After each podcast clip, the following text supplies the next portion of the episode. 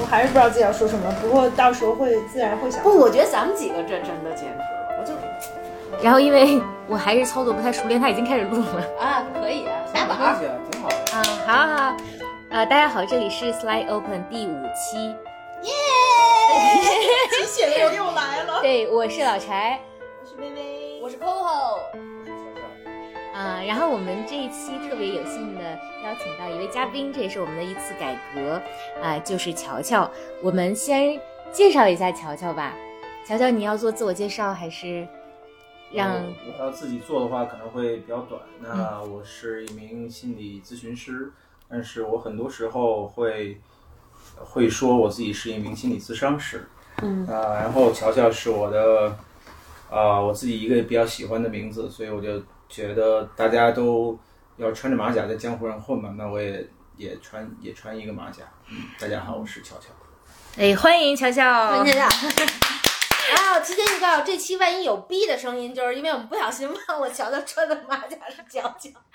对对对对对对对所以我们这一期的主题，相信聪明的大家也听出来了，嗯就是我们要跟心理咨询有关，但我们目前还没有想到它的这个发布的时候的名字叫什么嗯到时候再说哦。啊？那好但是我想补一句，就是说，其实我们对他一点都不陌生，因为我们在过去的几期的节目里会经常有提到，然后他也是一直在呃守护着我们这个嗯节目，是我们最重要的听众。然后我们觉得说，如果我们呃第一次引入呃嘉宾来一起参与我们的节目的话，那他一定是这个不二的人选。听好像我是从另外一个什么空间、平行空间里面来的，嗯，守护着这个节目。真的就是呃，我们仨其实节目发布之后，有时候会有小讨论，然后有时候薇就会说：“哎，乔乔说了什么？”我其实有一种特别强烈的感觉，就是被你盖了一，就是盖了一身薄薄的被子，就是所以、哦，这个比喻好好。对，真的，所以就是对，就蚕是丝被吗？还是大毯子？蚕丝被，轻轻的、薄薄的、暖暖的。然后，所以吧，这个就是这这件事儿，我今天临别一定会干，就是一定会抱抱你，因为我觉得你是今年特别好的一个礼物，就是你别觉得它肉麻，是真的，谢谢。真的讲。我以为你说临临别的时候会给他盖一次，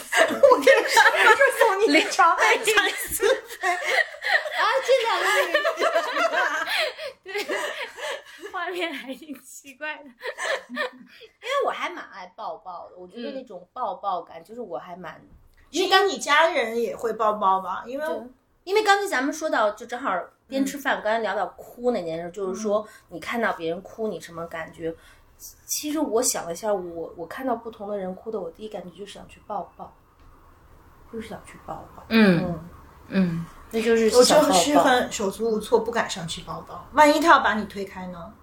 没有人推开过我哎，因为我我我我是那种，就是我去一个地方，比如说看到很德高望重的人，我也会说，哎，抱一抱，或者那种很刻板的男同事会说，哎，好久没有见，就是因为我好像没没没被推开过。是因为你特别 huggable。你我是那个什么来着？你那会儿来什么卡？什么？对对对对，我没想过这件事儿。嗯，对对但我就我是好爱抱抱的那种，嗯因为我觉得那个抱抱我也好开心，然后就是我也是觉得是好的，嗯嗯，跑题了，说到我们这一期的主题，对，因为关于心理咨询，我觉得我们三个可以先简单介绍一下自己心理咨询的经验，然后我们再往下聊一聊。要不然我们还是交给乔乔来引导我们，呃，这引引领一下吧，因为这个是他专业的领域。好，好，那我就这个反客为主了。那呃，我想听听你们都分别有和什么心理咨商师或心理咨询师的爱恨情仇吗？我先说呀，嗯好呀，我我好像是从二零一二年开始，呃，做心理咨询师的，呃，做心理咨询。然后当时 trigger 的是因为工作上的压力，就是突然呃转换了跑道，遇到了一个当时对我来讲是呃我非常难以忍受的老板。因为我觉得他持续的在跨界，就是比如，呃，早上起来七点就问你说，哎，周末什么安排去爬山吗？女的啊，女的，然后他要带着他的女儿，就是要全全 team 的人跟他一起去爬山，然后他可能会就是跟你讲说，哎，你今天有安排吗？呃，不是必须啊，你，但是他其实他在用他那个职，就是他的权威去压迫你。可我觉得可能这是我过去在职场上还没有遇到过的，所以那段时间对我来说非常痛苦。然后我就想到说，哦，正好可能前面也有朋友讲过，说他有心理咨询师，那我去觉得说，我想去跟他一聊一聊。而我觉得整个过程其实给我特别大的帮助，因为我记得我当时心理咨询师核心啊。其实他讲的两件事情对我很有帮助。第一个，他给我讲说，Coco，请你用玫瑰花标识疆界。我觉得对我来说特别有启发的是说，就这句话的意义是在于说，第一，我觉得我是一个疆界感特别强的人，就是这是我的领土，这是我的国，请你不要进来。但是又考虑到他是我的老板，就是我们之间关系已经很紧，因为他可能在他的既有的世界中，没有人如此捍卫自己的 autonomy，说你别进来。所以，我记得就中间甚至我们就是有过这样的对话，比如说在这这敲门说：“哎，Coco，你今儿下午有事儿吗？”我说：“有事儿啊。”嗯，他说：“什么事儿啊？”我说：“看心理医生。”他说：“哟，你怎么了？”这个就是就是反正很很琐碎很讨厌。然后我就说：“我没怎么，我认为很健康的人也可以去看心理医生。”然后我其实我们那个话就就真的就是飘在空中。然后我的心理医生讲说，你你可以捍卫你的这个 boundary，但是你真的一定要记得说，你推他四次，撅他三次，你一定给他一朵玫瑰花，就是就是这样的话，我觉得当时还是挺有技巧性的。第二个部分，他其实我觉得反而是就时间蛮长之后，他跟我讲说，他如此触怒你，有没有一种可能是因为某种程度上，他其实。就是他做的很多事情是你在你既有的国度上一份工作中你做的，就是你渴求别人必须按你的规则，只是你可能用更文明的规则，但他可能是你的低配版，所以他你觉得如此的被冒犯，是你们俩既共振，但是他又是低配版，让你所不齿的。那我当时觉得，就是这是我的我的开始，然后后面开始讲，但是就是总之我和我基本上我我和我的心理咨询师保持着一种。第一，职场是我的主旋律，在相当长的时间中，就是好像前面我也分享过，因为本来职场在我的生命中就是特别重要的一个命题。然后，呃，后来有不同的阶段，有一个相当长的阶段，我在做探索，就是我为什么成了现在的我。比如说，我的人生中有很多主题的梦，比如说去到厕所不小心踩到了脏的东西，这是我相当长。时间的反复主题，比如我有一个主题叫做高考，就是呃，还有一个主题叫看房子，就是看不同的房子。但这个房子很多时候是爸爸妈妈都跟我已经买好了，只是很远，都做好了，爸爸妈妈只说带你去。但我就很纠结，说我为什么是现在自己活，以及我为什么对这些梦如此念念不忘。但这块待会儿我也很蛮想，就是有机会我们再去聊。然后我觉得我分享一个我可能跟。一般的人做咨询有点不一样的是，我特别信任我的咨询师，所以我把他介绍给了我我的先生，我把他介绍给了我的遇到朋友的遇到困难的朋友们，甚至我在我我我，因为我不想开篇我占太多的时间，但是我待会儿想讲说，当我觉察到我妈妈其实在很不好的状态的时候，我其实是用了一种方式邀请我的咨询师进入到了跟我妈妈形成对谈，但我不知道从您的角度这是不是。违背伦理或怎么样的，这这还蛮挺好玩的。没听过那个故事。对，咱们这是这是优质客户啊，最优质的客户就是自己，从咨询里面获益，然后再把那个咨询师介绍给他周围的人。我我这篇就先讲到这儿吧，因为后面还要就是蛮多。然后微说话，嗯嗯，对，一会儿我们也可以讲讲梦嘛，因为大家其实。嗯，都有不同的梦境。当然，有一点就是，作为一个考考就是考试贯穿我人生主要主题的人，我从来都没有做过。我所有的朋友都做过考试考不好和在考场特别焦虑的梦，但我从来没有做过有关考试的梦。可能因为这一团对我来说不是真正的焦虑吧，或者 anyways，就是一会儿我们可以讨论。那就是说回我们现在开篇要探讨的问题。那呃，我自己的话，我我是有呃。就是我曾经有两个，不是曾经，就是我有两个不同的呃咨询的经历。那么我第一个咨询的经历呢是啊。跟我现在的这个咨询的经历是呃非常的不一样的，其实也带给了我很多的挑战。那在这个经历当中，其实也是我今天很想拿出来跟大家探讨的话题，就是说我们第一，我们在什么时候判断自己是不是需要一个咨询师？那这个咨询师给我们带来了什么？另外就是说，我们如何去判断这个咨询师他是不是适合我们的呃咨询师啊？嗯，因为在这个节目开始之前，我们其实我跟乔乔有很深入的探讨，就是因为嗯，他是我的的咨询师嘛，然后嗯，通常来讲，就是咨询的关系会在需要在一个非常非常私密的呃非常有安全感的环境下去发生。那如果我在节目里暴露了我们的咨询关系，会不会对我是一种伤害？对不对？对他的这个职业是一种伤害？那第一就是呃。就是我想拿出来去说的，就是说这个是我觉得我对于啊对我们节目关注的人表达的一种爱吧。就是说，即便是就是我我觉得最重要的就是人敢于暴露自己的 vulnerability 是一个非常勇敢的事情。而我暴露这个 vulnerability 完全是因为我认为咨询带给了我人生巨大的改变。它是我就是这其实，在上一期节目我也有说过，我觉得它是我嗯就是。The best thing ever happened to my life。那我会觉得说，如果我不去真实的面对这个咨询关系，我不会把它呈现给我的听众面前，那嗯，那就没有意义。就我我我没有办法去回应这个话题，所以我不想去隐瞒这个咨询关系。那说回到，就说嗯，什么样的咨询师是适合我们的？呃，因为我也听到很多朋友他会有过很。有挑战的这个咨询关系，比如说我自己的经历跟很多人呢也有相似，就是我第一个咨询师，他会有的时候他自己的这个代入感太强烈了，然后他会给我带来很。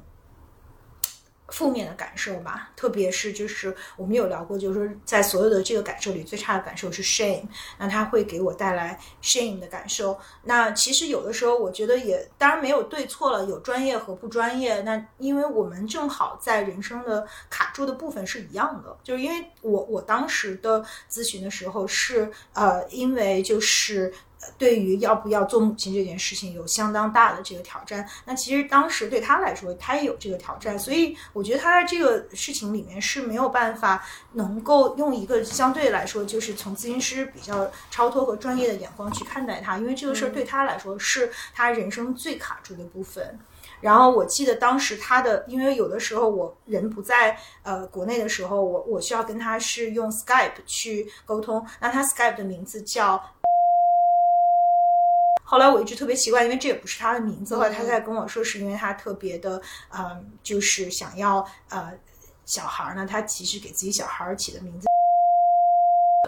那其实因为那个时候也是我的挑战，我觉得他完全就是在带入自己的这个人生的沉重和情感，所以就其实反而给我带来了巨大的这个压力。然后我还觉得就是说人的这种自我保护的能力特别强，因为就是我我现在都已经就我记得有一次他给了我一张纸，那个纸上就是说他说我又在。就有点像是你是一个吸毒成瘾患者，然后你又复吸了。因为我当时的这个情感经历又有一个重复回去我之前的挑战的部分，就是他让我觉得我嗯非但没有进步，还复吸了。然后这个 relapse 呃让他特别的愤怒，然后他就给了我一张纸，说你回去好好想想，这就是你的你的 pattern。那具体那纸上说什么？由于我自就是我觉得那件事儿给我造成伤害太大了，我都不记得了，就我的记忆。就是完全删除了那部分，但是在那个之后，我就决定不要再去见他了，因为我我觉得，如果一个咨询的关系给你带来太多的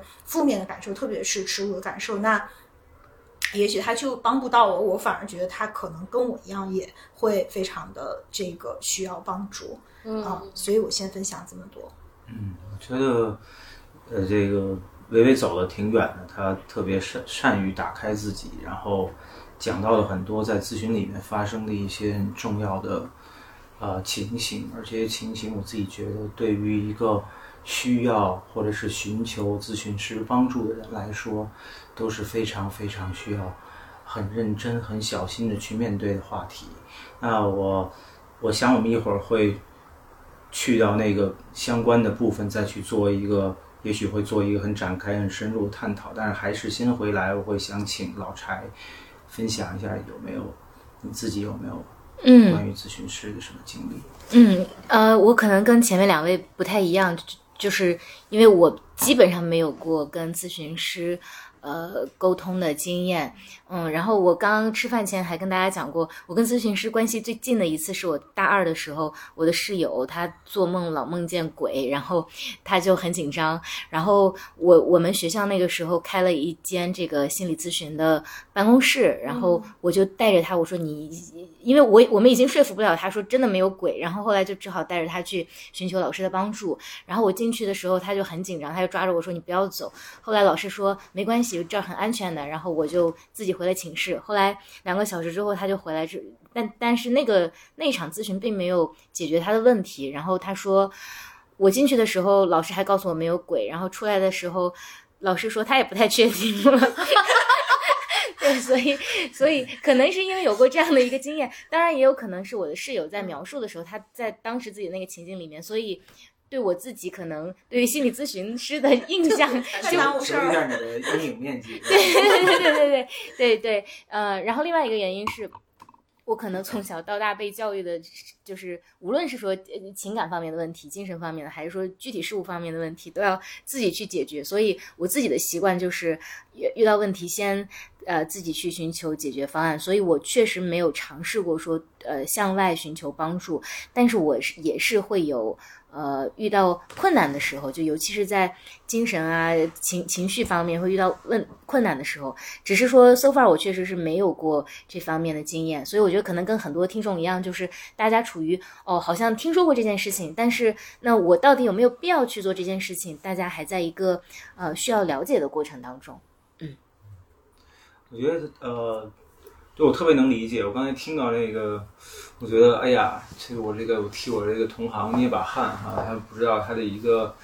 一个小小的咨询，也许或者甚至可能不是他的造成的偏差，可能是一个呃误读的偏差。但 however 有这样一个误读的偏差，你看这个使得可能。从我作为一个咨商师的咨询师的角度，可能我们就失去了一个优质客户了，还就这样，这个莫名的就失去了一个。那么我特别想回应的是，刚才谈到一个很有意义的话题，就是我们什么时候是一个好的时机，或者什么时候我们就需要一个咨询师的帮助。那我自己觉得，最如果说存在一个最好的时刻，那那个时刻就是由我们每一个人来标的的。当我们自己心里面觉得我们需要这样的一种帮助的时候，我觉得那就是最好的时间。呃，我觉得有两点特别想稍微多加一点点，就是当我们没有这样的时感受的时候，千万不要去干这事儿。对，因为我觉得其实我们每一个人都是自己的需求的呃发现者和满足者。呃，除了我们自己之外，这个世界上没有任何一个他者有比我们自己更权威的位置和资格来告诉我们我们需要什么。所以从这点上来说，我会鼓励每一个人，呃，如果你身边有人跟你这么说的时候，说你需要去找一个咨询师了，你也大可以跟他说，你才需要找咨询师，你们全家都需要找咨询师。嗯 那这里我觉得这个这句话有时候可能会有冒犯性的。呃，那我更想说的是第二第二个观点，就是当我们有这样的念头冒出来的时候，那我会给出一个完全相反的鼓励，就是我会鼓励每一个心里面有这样念头的啊、听众，或者是啊、有可以听到这个我我说这番话的所有的人。啊、就在这句话里面，在这个时刻听从你内心的声音，去寻求帮助。如果你遇到了一些实际的困难，没有办法去连接到一个咨询师的话，那么至少这句话向我们标的了我们处在一个非常非常需要帮助的时刻，在这样的时刻里面，继续撑下去，自己独自面对挑战是特别不可取的。那这是大约是我想回应这个话题的部分。我不知道我的我的三个。对，就就顺便我来表达一下对这个节目的热爱，因为我觉得我是我是这个节目的最 呃，至少是最最忠诚的粉丝之一吧。我从头到尾听了每一期节目，然后会也可能因为跟我自己的关系，跟我自己的工作相关，我会有些段落还会反复的去听，所以我是非常非常喜欢你们的节目的。那呃。对，那回到刚才我想说的这个部分，就是，我也想听听你们听到了我这样的一个反馈以后会有什么样的感觉吗？嗯，我想就是有点像互相吹捧，但是就是说，我觉得也是我的咨询经历让我有这样的能量去做一个这样的节目吧，去面对很多就是自己内心深处的感受，去问一些很。呃，在人生当中，我们需要去思考和很重要的问题。可能我觉得，如果没有这个咨询经历，那我可能也没有勇气来做这样的一个节目。所以，也是一种彼此的成就。嗯，其实说到刚刚呃寻求帮助那个问题，因为你们两位都其实有过这样的经验，我想知道，除了心理咨询，就比如说发生什么什么样的状况的时候，你们会向外求助？以及除了心理咨询，以前的求助方式是什么？因为我我从来没有，确实从来没有想过，说我遇到事情会去呃想到一个心理咨询师，是因为没有过相关经验嘛。那我一般会可能有几种方式，一种是寻求呃家人朋友的帮助，然后去跟他们聊聊天。那另外一种，我也曾经向嗯。不明能量求助过，就比如说很小的时候会向月亮求助过，后来稍微长大一些会向这个啊佛佛经里面去寻找答案，但是因为太晦涩难懂了，所以在那个阶段也看不懂。然后到后来到大学的时候，甚至作为一个这个受过唯物主义教育的同学，我会跑到寺庙里面去求助，但是嗯，我我觉得还是会有一些帮助。然后此外。可能逐渐成熟之后，寻找的办法就是我我也会总结出来一套自己的系统，比如说你要去运动、去晒太阳等等，就通过这这些方式。但是假设说我们能获知说还有一个渠道是非常专业的渠道，可以去帮大家解决问题的话，我觉得那是一个很幸运的事情。但是就是当什么情况出现的时候，或者有什么样的信号的时候，你们觉得会向外求助呢？我觉得就是呃，我我觉得触发我去。呃，寻求心理咨询师帮助，是因为我觉得我从小都属于耐力很强的小朋友。我记得我跟薇说过，说高中时曾经遇到过，好像那段我被掐掉了。但是，就是总之 遇到了一些就是不公平的对待，压力大到作为小朋友早上起床那个鼻血歘就流下来了。嗯，然后去跟爸爸妈妈讲说，你们可不可以帮我转班？嗯，爸爸妈妈不能。说转到哪里去呢？就是就是。就是如果转了这个，因为当时是很不公平的，现在对小朋友来说很重要。转到哪里去呢？然后就死扛，扛过了这件事。后来可能到，就是因为我从大学起就同时有多份工作，然后又遇到了一次很不公平的待遇，特别想走，觉得我我又不是这又不是全职，对不对？我已经做的很好，我可不可以走？然后跟爸爸妈妈说，妈妈说你可以走，但你记得说。你以后再想起这个曾经给你那么多荣誉、那么多骄傲的地方，你想的是伤感，因为你觉得你你是不开心的走，你要不要扛一扛？我是这么被 shape 出来一个巨能扛的小朋友，但是我我觉得遇到心理咨询师，就是我发现说，就是之所以去求求助，是因为我觉得我当时遇到的状况可能是说，基于我持续的阅读。我向父母求助这趴可能已经过去了，或者和我同，我认为就是我当时可及的各种方法中，没有能够真正意义上帮助我的方式了。那么我当时想到说去求救，然后我去刚我就是我我跟我心理咨询师的关系就嗯就是我也不知道这个 typical 不 typical，但我们是那样，就这么多年，其实他就他他。他就是一直在陪我，但我其实大概有一个体系，就是说，如果我相对觉得我可以搞得定或我 handle，我并不会频繁的去做。但是我如果有就是。我有过那种，就是如果我能 sense 到说不对，就是这已经不在我的 control 中间，因为基于是一个很自律的人，其实你也知道我各种缓压方法、嗯运动什么什么什么什么各种鸡血、鸡汤等等。但如果我 sense 到，就是我有的时候会有一种深深就会有一种溺水感，觉得说我快不行了，我觉得我我用我想到的各种办法救不了自己了，那我就会去找他。比如我举一个极端的例子，就是我曾经遇到过一个非常 PUA 的老板，是叫 PUA 对吧？嗯 PUA 的程度到于说，他基本上是要把每一个人的自尊碾压碎。大概在某一年，我们在上海一个繁华的商场，他对我暴吼了四十分钟，就就是真的就是完，就是但我就我跟他讲，就是说，我知道你要在上海多一天，我们要不要一起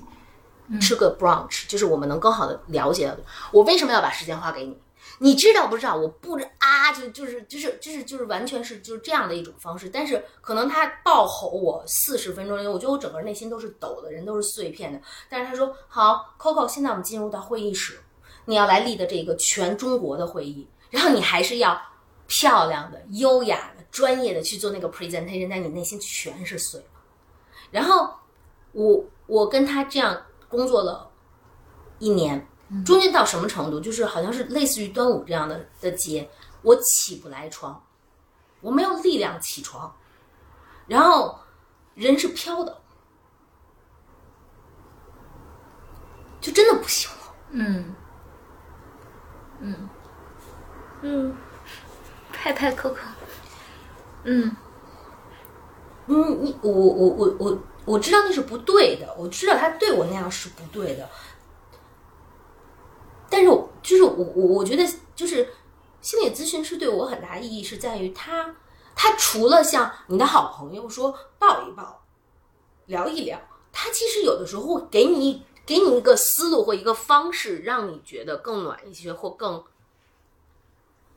对。嗯所以这就是我，我觉得如果直接说感受的话，就是我我我觉得我们都有那种小动物的直觉，你就是觉得就不安全了，就是你你 hold 不住了。然后我觉得特别极端，就是尤其在跟那个老板的相处过程中，真的就是我大概是跟他，我跟他工作了三个月左右，就暴瘦了十斤。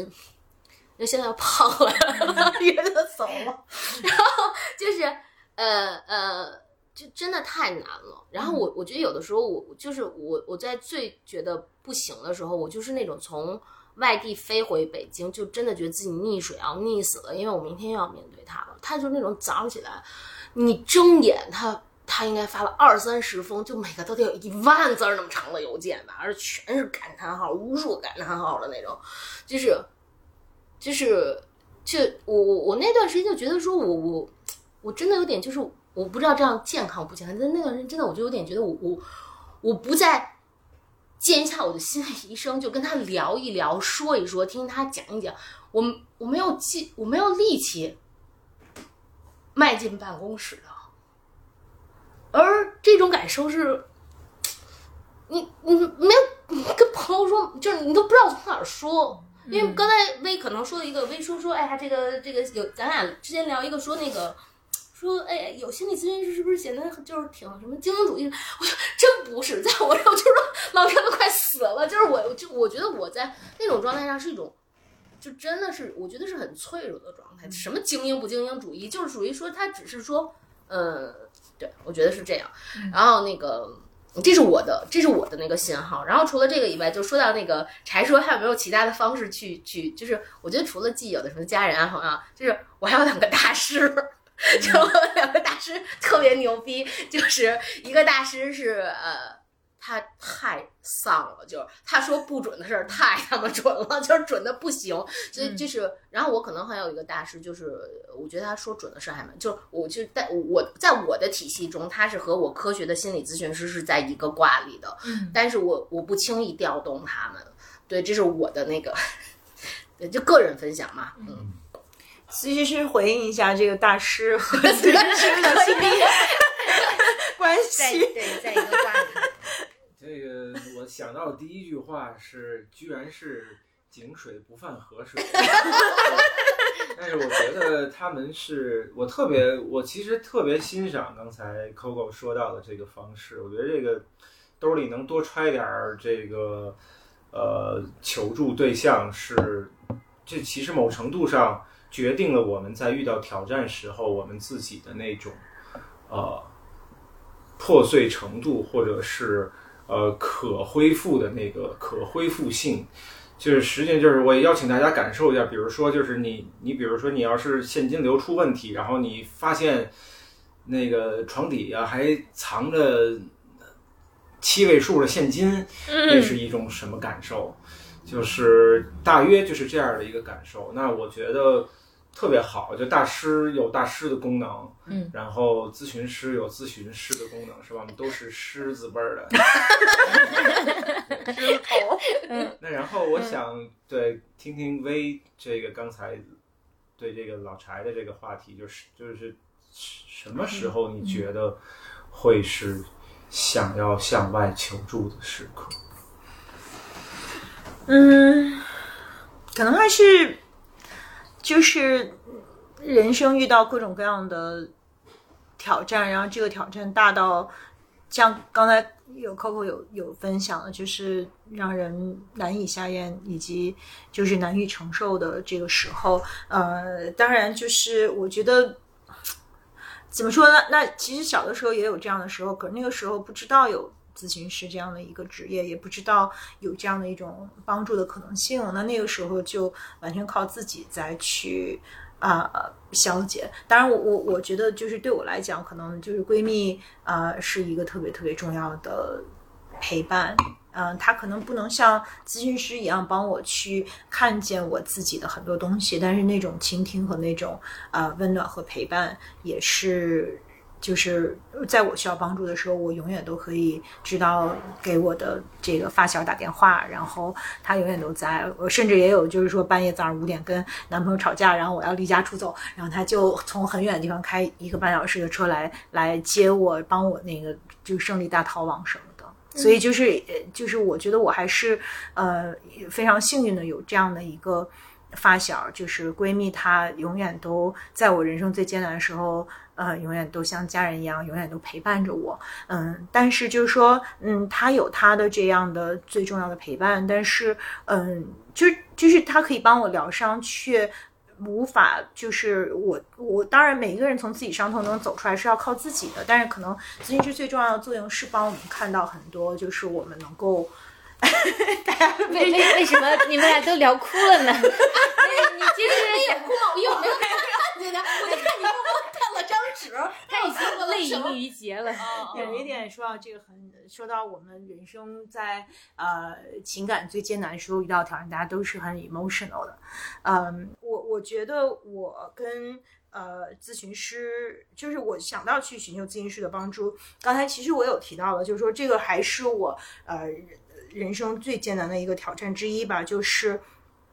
呃，当时就是我在呃考虑要不要做 single mother 的时候，因为做单身母亲对于任何一个呃女性来讲，就是都是一个非常大的一个一个决定，特别是在呃现有的这样的一个社会条件下，就是你要有非常大的这个勇气和决心，才可以去做这件事儿。但是在女一个女性遇到她生理上这个，就是医生告诉她说，如果你现在不去。呃，尝试的话，你可能这辈子就不会再有这样的机会了，因为我们每个人都要面临自己的这个生理年龄的极限的时候，那个呃时候对我来说是一个嗯非常非常大的这个这个门槛。其实它也是一个就是特别情感上的一个一个挑战，就是就是很多时候我们在面对这个问题的时候，总把它当成一个就是生活的选择。可是我自己的个人经历来说，就是它是在呃是一个在情感上特别排山倒海的，它甚至超越了所有的就是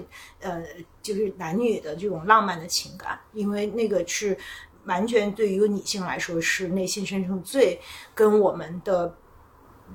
本性最就是跟我们内心的最核心的这个部分连连接的最紧的部分。那这个时候，我我觉得那个时候我是真的就是在这个溺水的过程当中，是真的非常需要帮助的。然后那个时候才想到说我要需要跟这个有咨询师跟我讨论这个。那其实就岔开一点点，就是说，呃，因为我自己在国外念书，就是我在念书的时候，其实我每一个同学都有自己的咨询师，就是在嗯、呃、某一些国家，就是这个好像是一个很。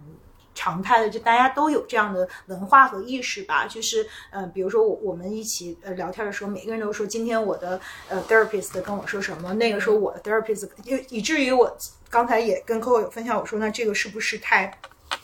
显得有点矫情？就是好像我们突然每一个人都有自己的咨询师，而且变成了一个社交话题。呃，但是就是我个人的经验和就是我觉得在国内的这个方面，其实确实跟这样的情况离得还蛮远的。大部分人去呃真正的能够呃。鼓起勇气找咨询师的帮助，都是因为人生确实遇到了一个无法自己的个人的能量，呃，和你周围所有人的能量加在一起都无法去超越和逾越的这个挑战。嗯，但是我也想说，就是说有很多的人，包括我自己，呃，身就是如果有一个好的咨询师，呃，守候着我们，这个是非常幸运的，其实也是非常罕见的。那我周围有很多人，他们有各种各样的挑战，除了真实的生活面对的挑战，还有就是比如说抑郁症啊，比如说啊、bipolar 啊，有很多各种各样的问题。那这个是不是真正能找到一个好的咨商师，能够呃帮助他们去面对这些挑战？那这个其实是呃在目前就是现有的国内的这个情况来说，并不是一个非常。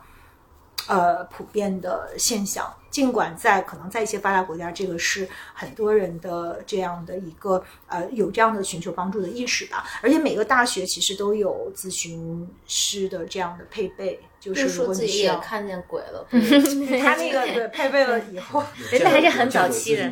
人鬼情未了，其实对对对，就是对，所以其实这也是一个。嗯，就是我会觉得，呃就是说，跟经济基础和就一个社会它发展到一个什么样的程度，它是不是关注每一个人个人的感受、个人的尊严和个人的情感的价值，也有一些呃关系吧。也许我也觉得说，我们如果未来能够有更多的好的咨询师，然后更多的人能够嗯、呃得到咨询师的这样的帮助，是一个非常美好的事情。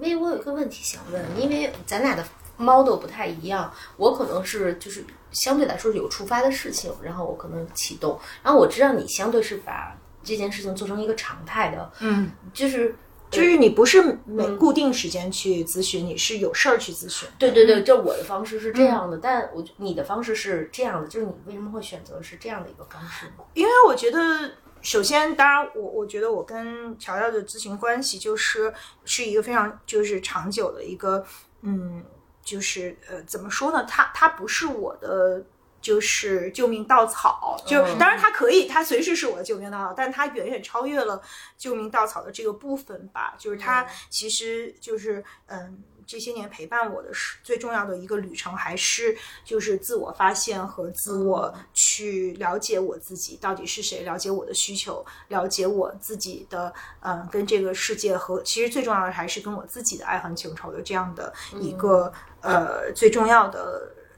引领者和守候者吧，就是我不会把咨询关系看成一个说我们有事儿的时候，就就是一个跟一急诊室似的，然后你你这边不行了，然后你嘣儿你是要打鸡血，你就去找咨询师。我会觉得我们是一个非常就是长远的这样的一个陪伴，就是它其实是我人生旅程，特别是我在人生的下半场翻越第二座山的一个特别特别重要的登山棍儿。就是我我我就是因为有它，我可以走得更呃更高更远，我可以走得更平缓，然后我也可以更知道自己在做什么。就是我觉得这个过程对我来说是需要一个长期的呃投入和这个 commitment 的，它它不仅仅是一个急诊室。嗯，基于你们俩说的，我有好多问题想要问乔乔。第一个问题是，就是那国内现在因为我看到有好多呃心理咨询类的节目，也有很多这个心理咨询的呃机构，现在从趋势上来看，是不是越来越多的人关注到这一点，并且就就是开始进行心理咨询了呢？有这个趋势吗？呃，对我我不知道，我其实有一些呃行业的所谓的数据，但是我这个我对我们的这个统计的水平和诚意，我都有一些质疑，所以我一般也不是特别的去相信这个我我能拿到的这样的一个数字，但是只从我自己呃从业的这个亲身的经历来感受，我是觉得呃，我特别同意刚才呃老柴的一个看见，就是我觉得坊间。呃，对，无论是对于心理咨询，还是对于心理咨询师，都有了很这种看法和意识，都有了很长足的呃前进和改变。嗯，所以呀，是这样的，那个确实是越来越多的人，而且我我自己会标的这件事情，是从这样一个角度，就是我从我来找我寻求帮助的这些来访者们的他们的。呃，身身份的多元化来来感受这件事情，比如说，呃，最初通常都会是呃呃一些有有这个非常充裕的付费能力的，然后比较年富力强，或者是呃相对比较偏年轻这样的一个人群，然后慢慢开始就是最初的。呃，前行我觉得是向下探，就是更年轻世代的年轻人，他们有更强的这种呃心理健康的一个关注，然后会更愿意去寻找专业的帮助，然后最然后再来一波是比较更年长一些的人，因为我觉得在比如说像呃。六零后甚至五零后都开始出现在咨询室里面，其实这还是蛮蛮不多见的啊，因为他这个通常这个年龄的人群会有很多关于咨询、心理咨询和心理咨询师的刻板印象，所以很难很难得在咨询室里面见到他们。但是现在居然也开始有这样的人群，所以总的来说，我觉得。啊，是朝着至少从需求的角度，我觉得是朝着一个比较好的方向在发展。嗯，谢谢。然后我有第二个随之而来的问题，就是像对于我这样没有呃接受过心理咨询的，我代表这样的群体来问，就是心理咨询师他到底是一个什么样的角色，或者说你们的工作到底是怎么去？呃，work 的，因为，嗯，我我们之前开玩笑讨论过，那有一种刻板印象，觉得哦，我有了心理问题，或者甚至是很严重的心理问题，才会去找心理咨询师。那另外一个极端的刻板印象，就是会觉得，我那天跟 Coco 开玩笑说，就因为心理咨询师他不是活佛，他不是可以解决你所有的人生的疑问。那所以，心理咨询师到底是怎么工作的？他是什么一个原理去解决大家的问题呢？呃，我觉得这个是。Good question，太好的问题，但是这个问题太大了。如果我去用尝试从我一个专业的角度去回应的话，我觉得可以啊讲讲讲两个小时、二十个小时都可以。可是我会更想尝试用刚才呃 V 和 Coco 的那个方式来回应，就是。当我们我觉得有两种最经典的情形，然后这两种经典的情形决定我们正好是我们心理咨商师、心理咨询师去工作的两种很经典的方式。那一种是非常紧急的，像刚才更类似于像刚才 Coco 说到的这种，当我们人生遇到了一个过不去的坎儿，无论如何这件事情靠着。至少在我们自己的那个头脑里面，靠着我们自己是没有办法翻越这个坎儿的。嗯，在这样的一个时刻，我我会说它是一个很像刚才维也说到这个词，很像急诊，是吗？那我觉得这是一个心理咨商师很典型的。我们在业内有句黑话叫做呃这种危机处理。嗯啊，那这种时刻，就那他是在他的一种工作方式就是。帮助我们遇到这样的一个挑战的人，看到，因为通常他之所以觉得自己没有办法再去翻越这个坎儿，他是觉得他把资源都用尽了，嗯，他在他自己的视视野范围之内，再也寻找不到任何一个资源可以用来翻越这样的一个困难或挑战。那么在这种情况下，咨询师。如果他当然，如果你说你缺钱，你缺一百万，你找咨询师，这可能他也不行。那就算他行，我估计他也不愿意给。那这个肯定不是一个心理咨询师干的事儿。那么，但是他有一个什么样的价值？他有他有一个价值是帮到我们这样一个遇到严重危机的人，看见他在这个危机里面所他自己没有看见的资源。嗯嗯用来撬动更多的还没有被看见的资源，这样的一种方式，陪伴着这个遇到困难的人，来慢慢慢慢的先，就像刚才我说的，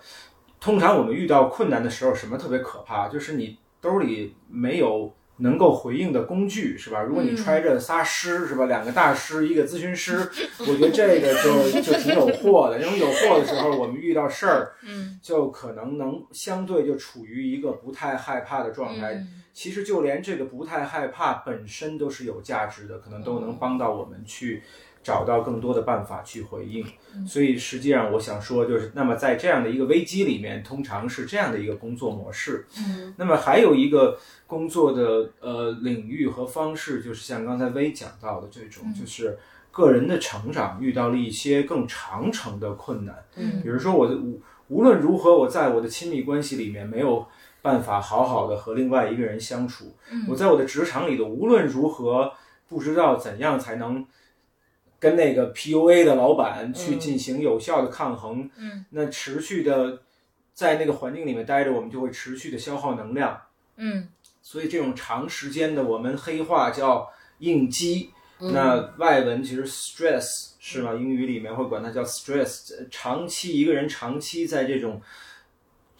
感受到压力的状态里面生活的话，身心都会受到极大的负面影响。嗯本原本一个很健康的系统会会甚至会被破坏。嗯会出现问题，甚至会被破坏。那么在这样的一个状态里面，一个心理咨商师可以做什么？呃，通常都是通常的情况下，不是百分之百，通常的情况下都会是一个长程的陪伴。在那么这个长程的陪伴的价值是什么？是在这样一个长期的 stress 压应激的这样的一个状态里，帮助我们个体看见我们的这些压力。它真正的压力源是什么？找到那些带给我们挑战的那些真正的问题，因为有时候我们可能会看见问题的表面，但是可能看不见那个问题的实质，或者是比如说我举一个例子，呃，当我们和呃一个 PUA 老板呃相处的时候，我们可能只能看见为什么丫老 PUA 我，为什么为什么是我，他为什么不去 PUA 别人呢？然后为什么他就不可以不 PUA 我呢？是吧？那除了这个老板的这个部分之外，我们还能够在我们的生命里面看见什么样的类似这样的压力？那恐怕 PUA 可能已经不仅仅是这一个人施加在我们身上的一种压力了，可能长期。或者是很早期，我们生命里面早期可能会遇到一些类似这样的情形，我们在那样的情形里面就特别的无法去自由的回应。那我们这个自由的失去、选择权的失去、控制感的失去，会带回到我们当下遇到的这一个很长程的挑战里面，我们的那种无力感、那种绝望。本身又会带给我们更多的压力，嗯，所以我们等于在这个单一的压力里面，还会搅动更多的压力，然后不停的再带给自己，不停的带给自己一些额外的压力，在整个的这样的一个状态里面，我们就没有办法动弹，动弹不得，不得自由，没有选择权。那么在这样的情况下，一个心理咨商师。好的心理咨商师不是那个活见鬼的心理咨商师，他可能会帮助我们能够慢慢的去恢复我们的自由，嗯，那个内在的自由，然后看到 PUA 里面我们以前的伤痛，理解我们自己的伤痛，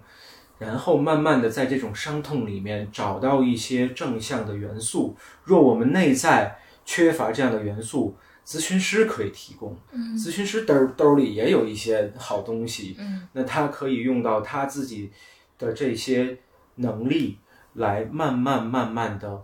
给到这个遇到困难的人更多的自由和选择，或至少让他可以看见这些。嗯，那我自己的个人的 personal belief，个人信念是，当我们自己感受到我们自己的自由，感受到我们自己的呃选择权，感受到我们自己的控制感以后，我们的那个能量和能力都会慢慢的回来，我们自己仍然会能够有办法，能够冲破那些我们遇到的那些挑战。嗯大约我会想用这样的方式来回应。嗯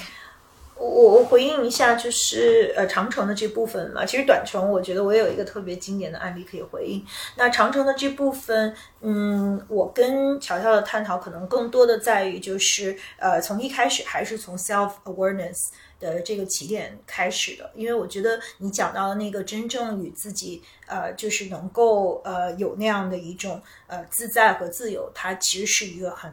就是很很很高的境界，其实呃是每一个人都在追求的。他可是，在咨询的时候，他可能你一下不会就直接冲到那个那个山顶上去吧，因为那个有点像 self actualization。如果我们用需求金字塔去标的这件事情的话，那最开始可能最基础的部分，就我自己觉得还是 self awareness。因为就是的确就是 awareness is a powerful thing，就很多事情，如果你你看到了自己的需求，看到了自己的恐惧，看到了自己拥有什么样的资源，你可能就会在很多事情上呃可以更。去理解自己，以及未来我们想做的就是真正去接纳自己。那我的个人的感受就是说，我会，我我真的在这个过程中跟自己的关系更好了。那我由于更接纳我自己，更当然这是相对的，因为没有人能够说是绝对。但是由于我能够更好的去呃理解自己，呃甚甚至于就是接纳我自己的话，那我也可以更好的去爱自己。那我只有更好的去爱自己，我才能够更好的去呃爱别人，就把这个能量就是带给我我身边的人，带给我很 care 的人。所以我觉得这个过程是。这个讲的有点抽象，也许一会儿我们可以举个例子，但是我会觉得这个是一个呃，就是真正的就 set myself free，就是那个那种就是这种改变的过程是呃非常非常的美好的。我我其实想分享一个不太严肃的那个相关经验，就是刚才，嗯，乔乔说到这个五零后、六零后，就是对于呃。呃，咨询师是有些刻板印象的。我觉得，我我我对这点还是蛮有感受的。一个就是当时我去讲说，第一个触发我去咨询的那个老板，就是当他就真的就是当我的我当我我认为去看心理咨询师是一个很很健康、正常和必须的个人选择时，但他那种满脸的八卦和鄙夷，我觉得其实他就是很鲜明的在写的，就是说你有病吗？你现在有什么问题吗？你干嘛要这样？就是我我觉得这个是我当时其实觉得是一个。很很明显的信号，然后第二个是之前跟薇聊过，说有一段时间我觉得我妈妈特别不开心，就是我觉得她的不开心在于说，我发我发现说她，呃，就是她我们在有限的沟通中，她永远在反复的陈述着某一段过去，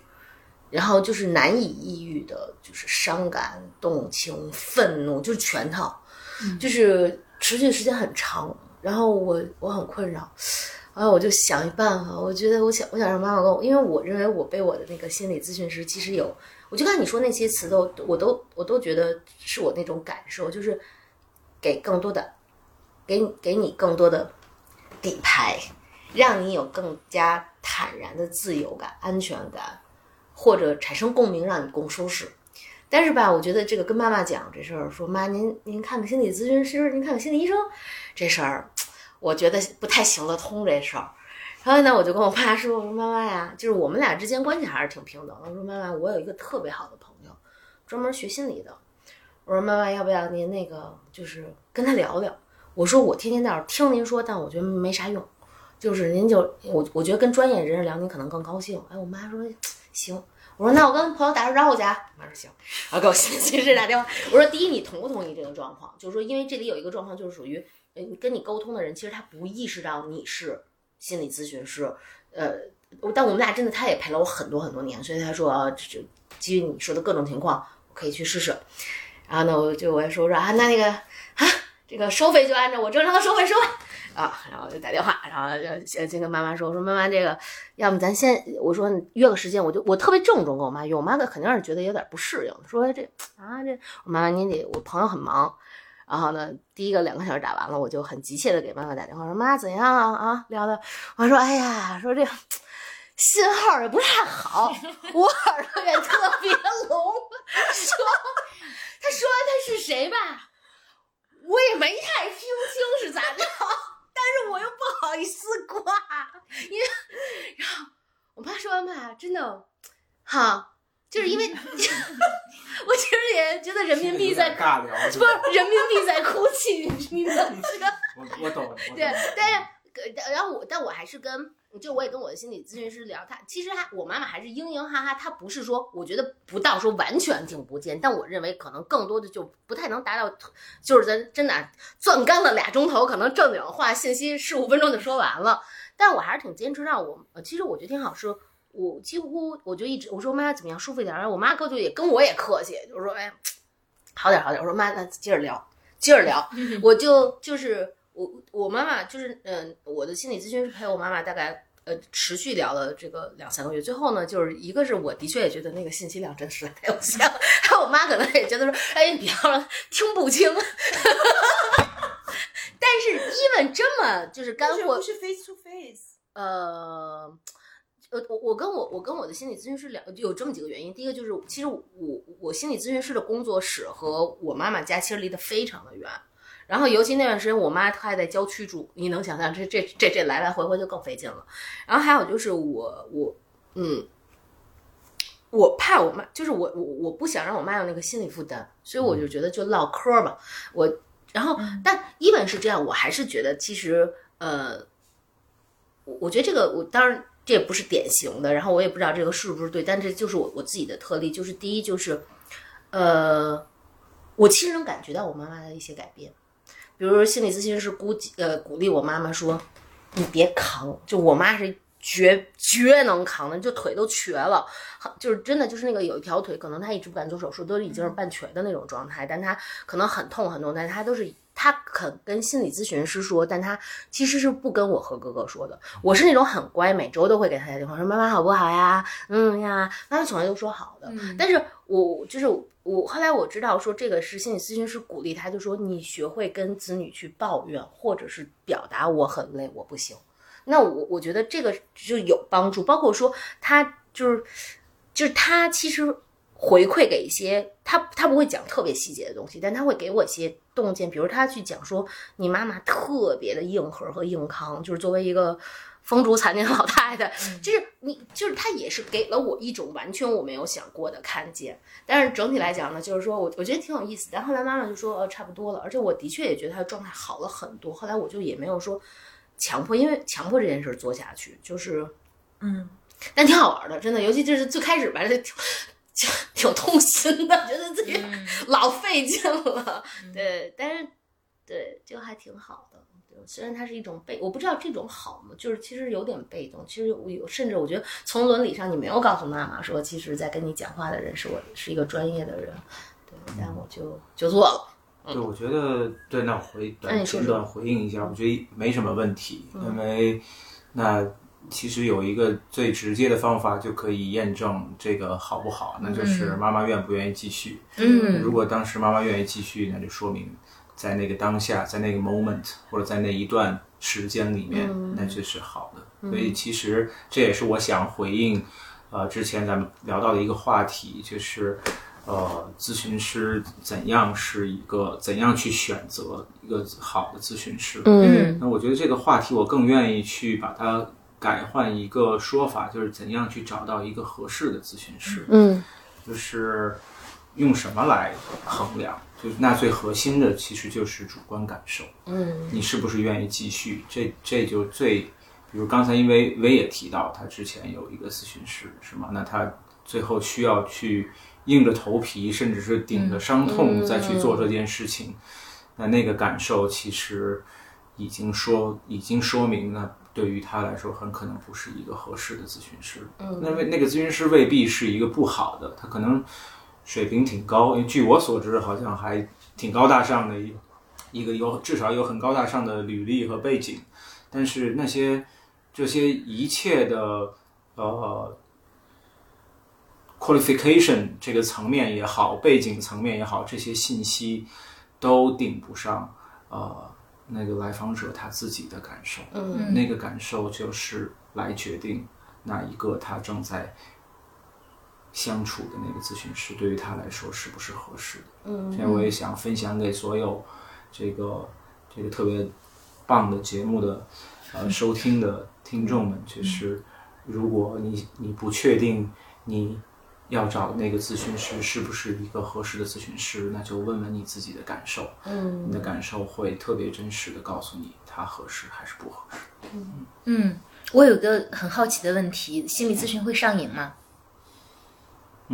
其实这个我也想问，就是你会不会觉得我太依赖你了呢？因为如果好，就是你的有每一次都是特别正的反馈，然后我我觉得有一段时间，就是我特别是在危机呃碰到的时候，就那个时候特别特别需要。啊、乔乔的帮助，然后呃，甚至就是其实，但是我觉得他做的很好，就是他就是我我需要的时候，他永远都在。但是有一些，比如说我都后半夜了，我我这考试我就我我就是自己不能 put myself together 去面对他的时候，其实那个时候他也他也就不回应了，但我觉得这很正常，因为那都是早上两点了。然后，但是我当时就 panic，在我 panic 的时候，我第一反应就是会去找他。但是就是说，那反过来就是说，那那这个东西会不会对你，就是说，那是不是太依赖了也不好呢？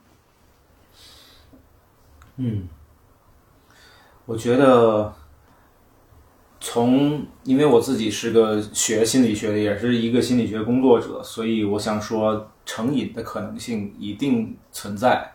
然后成瘾本身并不是，就是成瘾本身它只是一个状态，嗯，但是需要去，这我觉得这个真问题是这个瘾为这样的一个人带来了什么？如果它的价值只是像香烟、像酒，甚至像毒品一样，它只能够带给你一时的愉悦，却在长时间的呃呈现里边，让你越来越对自己的感觉感受不好，那就是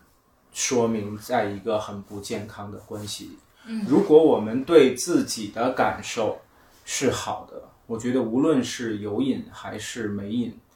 在至少在咨访关系里面，我觉得它都 OK。但是这有一个核心的部分，就是我们对自己的评价，到底因为我们的咨询师而更好还是更差？因为这种部分是每一个和咨询师一起工作的人都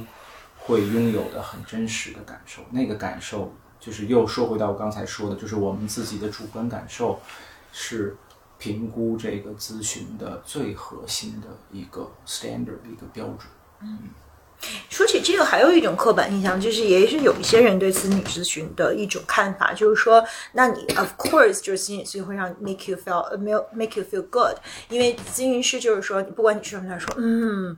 对我理解，我知道你在说什么，我也能够啊、你你你这样的感受非常的对哦，那这个是我们非常重要的一个部分，我们可以看一看，就是说，那咨询师在这个过程中，他用很多职业的方法让就其实这不是说这是我们的咨询关系啊，但是我听到很多人就是说，啊，觉得咨询师不要太容易，就是说你你只要呃做一个呃 active listener，然后他不管说什么，你都表示呃 share 你无限的 compassion，无限的 empathy，然后你去问他一些、呃问题，那个其实就就是让他就会觉得感受很好。那这个真的是长远对一个呃就是 visitor 来说是有帮助的吗？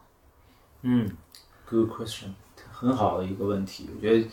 你们都特别善于问那种特别大的问题，然后就一一回应就要回应好几个钟头的那种。呃，我想说，yes and no，呃，好像听起来是很容易，是吗？就是如果一个咨商师。他就像一个复读机一样，他就像一个捧哏的复读机一样，像嗯啊，这是什么？那当然最后别就别说那个，别挨骂了就行。那如果他只呈现这个部分的话，足够不足够？我觉得对我自己是一个蛮剑走偏锋的一个心理咨商师，我觉得只要那个来访者自己觉得 OK，那我觉得这个世界上其他人都没有资格、没有立场来质疑他自己的那份 OK。那么平行于这个来访者的呃他的感受，那我自己作为一个从业者，我会说，那我自己的专业追求一定不是只让来访者自我感觉良好。我想说，我至少觉得我自己的价值是在他没有我的时候，我怎么来评估我自己的这个咨询的效果，或者是咨询的目标？如果站在刚才微说的这个角度去衡量的话，那我会说，那他在没有我的时候，也对自己有很好的感受，嗯，那就是我自己的咨询的目标之一，因为自我感受良好是我们全人类最需要的感受。我可以邀请啊、三个小伙伴去感受一下，我们感受自觉得自我自己很棒的时候是在什么样的状态，和觉得自己很差的时候是在一个什么样的状态。所以呀，如果我觉得我能让我的来访者觉得他自己很棒，而且又不是在我存在在他的生命里的这样的一个方式的话，那我觉得那就是我所追求的最高目标之一呀。嗯，我我我有一个问题，就是在基于专业层面你的输出达成你的目标之外，作为一个人，你一定是有一些你所谓的价值取向的。所以在咨询的过程中，就是第一，从惯例来讲，大家是否要刻意的去 hold 住这个部分，就是不要把自己的价值判断搁进去。就是这是一个行规吗？我我不知道。然后你你怎么看这件事情？以及我的确有一个相关的非常 specific 的问题，其实想接着去问，但我想先请你回答我这前面的问题，嗯，我肯定我我是一个人啊，我只要是一就就像刚才这个老柴说过的一个名词一样，我肯定不是活佛，嗯所以我肯定哎，活佛也有价值观吧，恐怕。嗯好来我不知道，我也不是佛，但是我肯定有我自己的价值观。然后从我自己的职业伦理来说，那在咨询室里面，我是我会尽量处在一个呃，嗯，我会尽量让我自己去处在一个没有一个我固有的价值观的部分。嗯而且这个部分是很非常重要的。那它居然到底有多重要，以及它为什么重要？我们可能也许如果以后有机会的话，我也很愿意和呃和你们分享。那我会觉得在这里，我会想说。因为那个价值观，其实我也邀请小伙伴们去脑补。我们很多时候人际关系里面最难以逾越的那个屏障，就是价值观的屏障。如果我们和一个人的价值观不一样，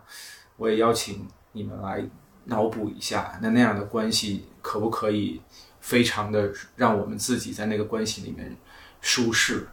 所以那就那如果是不行的话，至少在我的在我自己的很真实的生活里面，我的感受是价值观的不同是巨大的一个分歧点，所以我不绝不会让这样的一种分歧呈现在我自己的咨询室里面。嗯嗯，在我和我的咨询师沟通的过程中，嗯，我们一直分享着一个共同的认知，就是说每一件事情的发生都是必然，就是呃，但是接下来这个分享就有可能太私人，我们回头就卡掉了。但是我这个是我，呃，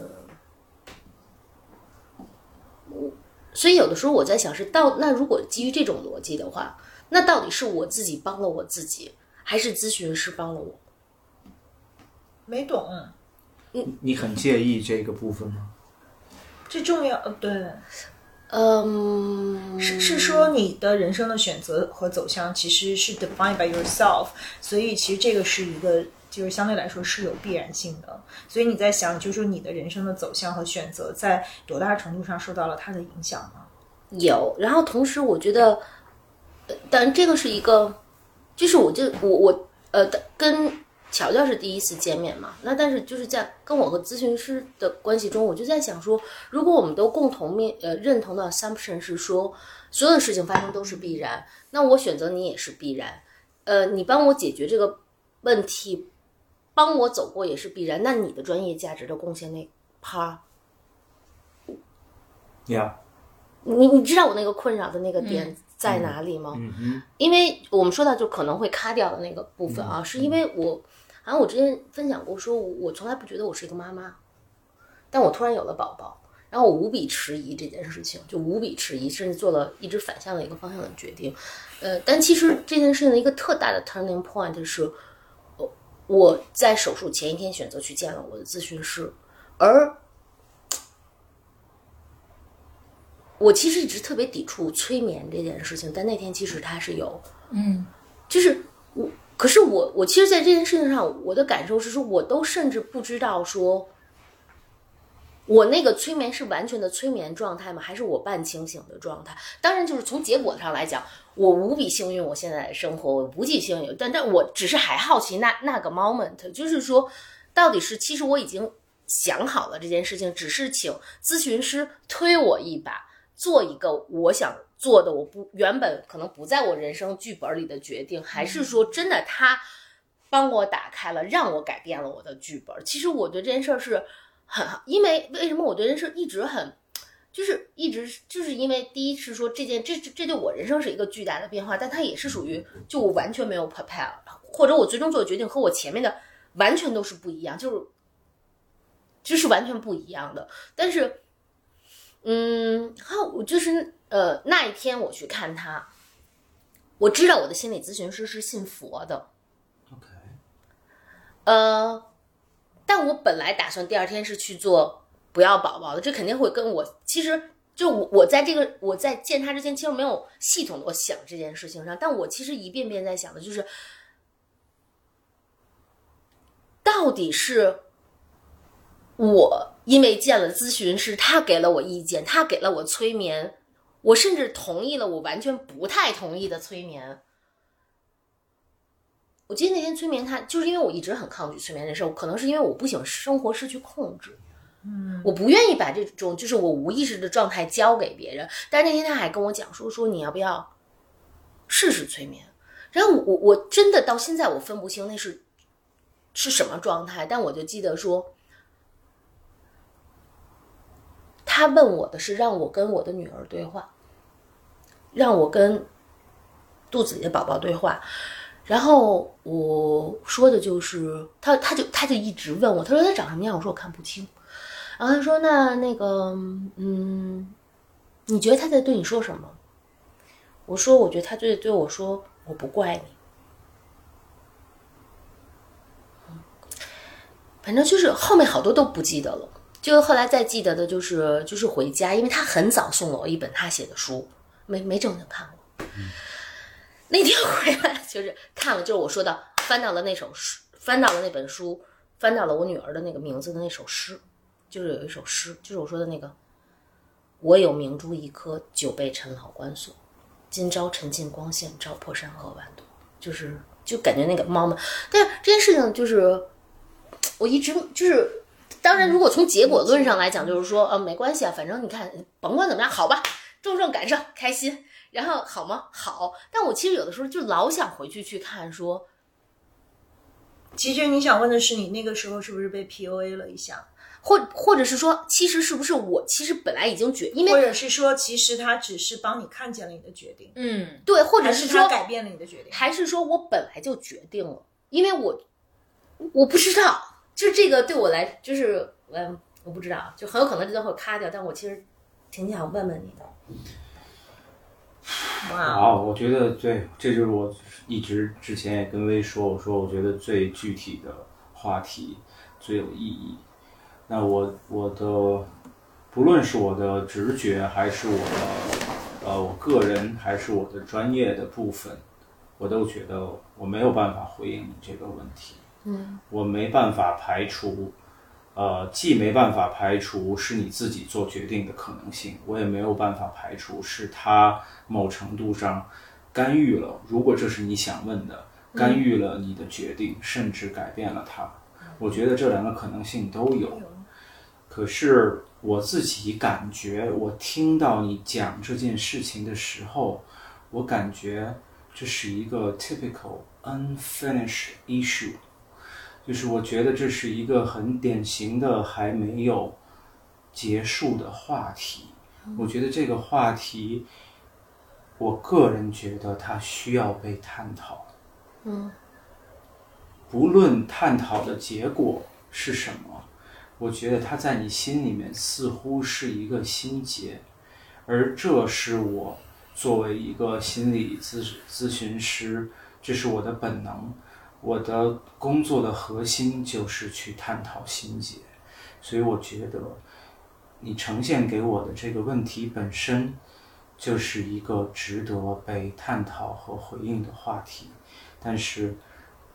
我没有只就目前这么有限的信息，我没有办法给出一个确定的答案。可是我能唯一能给出确定的答案的是，我觉得他在你心里面。是一个心结，这是我看见。嗯，谢谢。嗯，因为 Coco 你也说今天这个机会特别难得，嗯还有什么问题我们就可以多多请教一下乔乔，关于他本人的，或者说关于我们自己的困惑的，我我有好多，但我就有点担心，回头你都得卡掉。没关系，我是咔咔小能手。就是比如说我，乔乔，你你看你愿意讲长短。第一，我其实挺想，因为我是一个特关注使命，就是那个终极目标，我特别想知道说什么推动你选择做这件事情。然后我也想知道说，嗯，就这个问题我问过我的心理咨询师，就是我们分享给了你很多沉重，嗯，我也想，知道。嗯你怎么 deal with that？嗯你你承载了很多沉重的。你想先先问哪个？我还有第三个呢，但我想让你回答完前两个再可以吗？你想先让我回答哪个？第一个为什么要就是这个这个就这件事情，就是你觉得他就是为什么会选择成为心理咨询或者咨询？因为刚才那个词我老听不懂。咨商咨商，嗯啊，说实话，嗯我自己也不知道，但是我知道的部分是，呃，我觉得我我跟我的工作是互相选择吧。嗯，我觉得我自己主动的部分，可能只占到百分之五十，还有一个部分，我感觉至少在我的感受里边，我感觉是一种被选择的，就是好像冥冥中有一个人把这个工作交给了我，然后我就接受了，就这种感受很强烈，因为我之前也跟老柴说过，我说我是一个基督徒，那呃，我们这个基督徒里有一个特别，也是一个黑话，叫 calling。这个词在英语里特别不陌生，是吗？这个词我一直都不知道，其实在中文里面应该对应什么词？我找，至今我还没找到一个很合适的对应。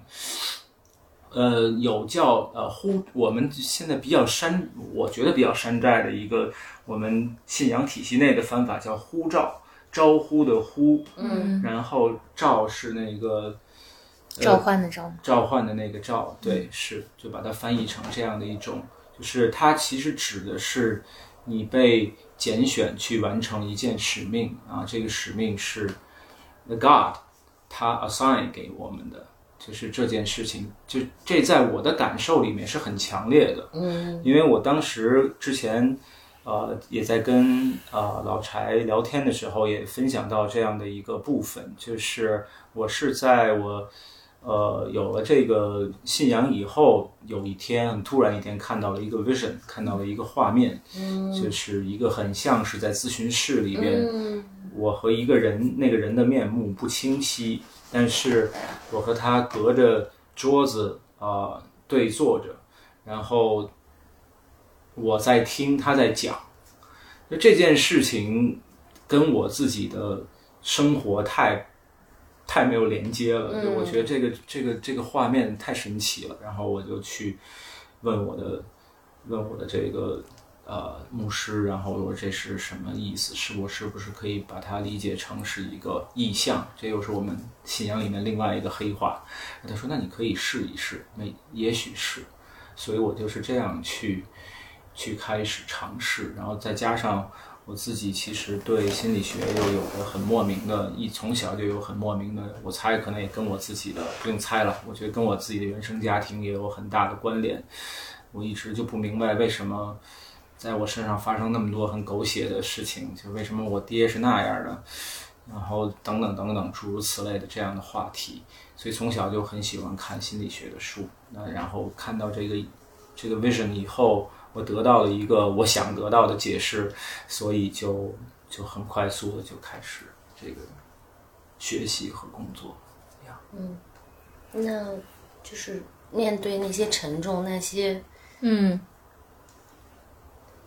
秘密、嗯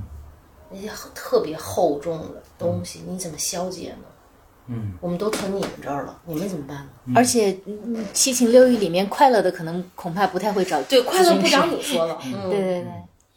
我特别喜欢的一一句话来回应你的这个问题。嗯。当然，它不能代表我全部的在咨询、在工作里边的感受，但是它是一个很核心的感受。嗯。那句话特别神奇，它是来自于一个身心灵学流派的一个一个咨商师的一个观点。然后我当时在听到这个观点的时候，我还处在一个非常鄙视，因为在我们的那个心理咨商界是有一个鄙视链的。嗯啊，这个鄙视链最顶端的是精神分析流派，然后是什么呃行为主义，然后是人本，然后是什么超个人心理学、积极心理学，不啦不啦不啦，然后差不多比较靠下的是身心灵这个流派的这么一个情况。所以那其实也也也是因为我我还自己的天性里面有一些排斥的部分吧，但现在已经不不是这样的，那个时候还是。然后我就听到那句话说，呃，那个观点是每一个被带到呃咨询师面前的来访者，他都对应这个咨咨询师自己生命里的一个挑战。然后我看到那句话，我就就有五雷轰顶的感觉。嗯，我靠，真太真实了！居然这这句话是由一个身心灵学派的人说的。那个，因为这真是我的一个呃，是一个很真实的感受。然后，所以呀，所以对于我来说，反而它不是沉重，它实际上是一个特别大的机会，然后让我和我自己生命里面的伤痛去有机会相处，去重新的去医治它，或者是第看见它。就像刚才薇也说过的一个词，这个 awareness，这是我们心理咨商呃师们都特别喜欢讲，后来被严重被那个成功学界给玩坏了的一个词。但是，however，我是自己是很是很觉得这个 awareness 是很珍贵的，所以我很我内心真的是有很多的对我自己心理内部有很多的感谢，对这些来到我心来到我咨询室里边的，他们真的是回应了我生命里面很多的创伤。所以之前在微说到他第一个咨商师的时候，我觉得哇，那不就简直不要太精准。但其实嗯，薇被带到他的咨商室里边，可能对某程度上可能对他的意义比对微的意义还要大。嗯，真的是。对，那可能这是我想回应回应你的话。嗯我想，其实我我补充一下，因为我跟呃乔乔在这个咨询过程中，呃也有一点点触及到这个部分，就是说，嗯，每一个就是 visitor 对他的价值是什么？因为我有的时候就会特别的 self conscious，就是我会心生。这个其实也是挺有意思的部分，我觉得可以拿来分享。就是我会突然变得很恐惧，就是我会觉得说我在占用他这么多的这个时间和心力，那就是如果而因为咨询关系是单向关系，就是都是我说我的事儿，这这所有的这个时间里都是我在我字儿放特大，然后永远都在说我嘛。但是我就会有的时候突然特别就突然变特别 insecure，就觉得说。那 what I'm doing 就是说，那我是不是给另外一个人造成了很大的这个呃困扰？然后会不会有一天把他烦到，然后他就跑了？尤其是因为我在咨询过程中可能会呃去暴露我一些，就我自己觉得我无法跟自己和谐的部分，就是我无法接受我自己去做的一些事情，那我就会想说，如果我告诉我的这个咨商师，他会不会为此而嫌弃我，或者是他觉得我作为一个 humanity 不是他欣赏的这个 humanity，他可能就会嗯离开我。就是可能一个关系，就是无论它是什么样的关系，就是对你来说非常重要的时候，那这种恐惧也是非常非常真实的。那其实他有跟我说，就是说，其实这个咨询关系从从来都不是单向的，尽管它在这个模式上它是一个单向的，但是对于呃一个就是好的咨商师来说，他呃就是不管我不知道我说的对不对啊，就是他其实也有帮助他去共情那部分和帮助他。In a way，就是疗愈的那那部分吧，因为我们每一个人，嗯、在生活中真实的呃卡住、真实的挑战，其实可能我们大家都有，即便实际上是他本人也会有这样的呃挑战。呀是，对，所以对，就还是我刚才回应的那个部分。当然，它不是我刚才也说，不是我工作的全部。我当然会有真的有那种呃做垃圾桶，然后被倒垃圾的这种感受。所以，但是正在这里，正好我也想安利这个呃心理咨询咨商或者叫心理咨询的这个体系，就是我们每一个咨询师，我们相信这个心理咨询有有价值到一个什么程度？我们每一个咨商师都有自己的咨商师。真的，对，这这就是这。就是，因为我知道很多医生是没有自己的医生的，对吧？他是他他他，反正他出他他他顶时是找一个他能够他自己生病了，找一个他能去看病的人。但是我们每一个咨商师都有我们自己的咨商师，啊所以太有用了。就是它无关于无关于挑战，有时候甚至有时候我就是去找我的咨商师去吐槽倒垃圾，我觉得很理所当然，因为这就是。就是我觉得我的咨询师也是一个多功能的，就像我自己是一个多功能的咨询师是一样的，所以呀，那我就想去也也也小小的回应这个部分，就是我们当然有有有咨询室里不能承受之重，嗯，所以这也是就像我们每一个人都会有自己生命中不能承受之重，所以我们也要有我们的咨询室，嗯。我我先回忆一下那个被选择的部分吧，因为我昨天晚上也在跟另外一个对我来说，反正就是很很重要的朋友吧，在讨论这个问题。他就是说，嗯，就是他就说 he's not chosen，就是 he he doesn't choose he's the chosen one、然后我就说那 by what？他就说啊、by force larger than 啊、myself，就是说在呃很多人其实也谈过，就是这种被选择。就是如果你看甘地传，其实 in a way 就是甘地也是一个，只是他被选择之后，他能够 deliver it，但是另外一个话题。但是他也其实 in a way 他是他是被选择的。所以那我们是不是相信人生有一个嗯 mysterious force that's larger than ourselves？可能每一个人来到这个世间的呃使命。在一种被一种更大的这个力量所所选择，然后他还说了一句话说，呃、i f you are too into yourself, you will never be chosen because you're too busy looking。呃，我我不知道，就是大家怎么去去看这个问题吧。那我自己也是这样，就是如果说从来到这个世界的使命，如果从职业的使命来讲，我觉得我也是被选择的，而不是自己主动选择。那个上期我们讲到自己的热爱，其实就是我觉得我就是稀里糊涂的去被选择干了这个，然后我会觉得我很适合做这个，那它也跟我的。价值观和我的就是对于这个世界的理解是啊、相洽的，那是因为这样我才就是做了这个十五年。那其实那最开始也不是说我一上场就知道我要去做这个，那我为它投入了持续的呃呃热爱和这种呃坚持，也是因为它跟我本身的很大的一部分是有自洽的。所以我觉得有时候我们也要相信呃这一部分，就是你有这个 calling，尽管可能我不是一个。有宗教的人，但是我觉得这种 calling 我也能感受到过。嗯，我最近看一本书，一本畅销书，但我很喜欢，叫《牧羊少年奇幻之旅》。然后它其中提到一个词叫“嗯、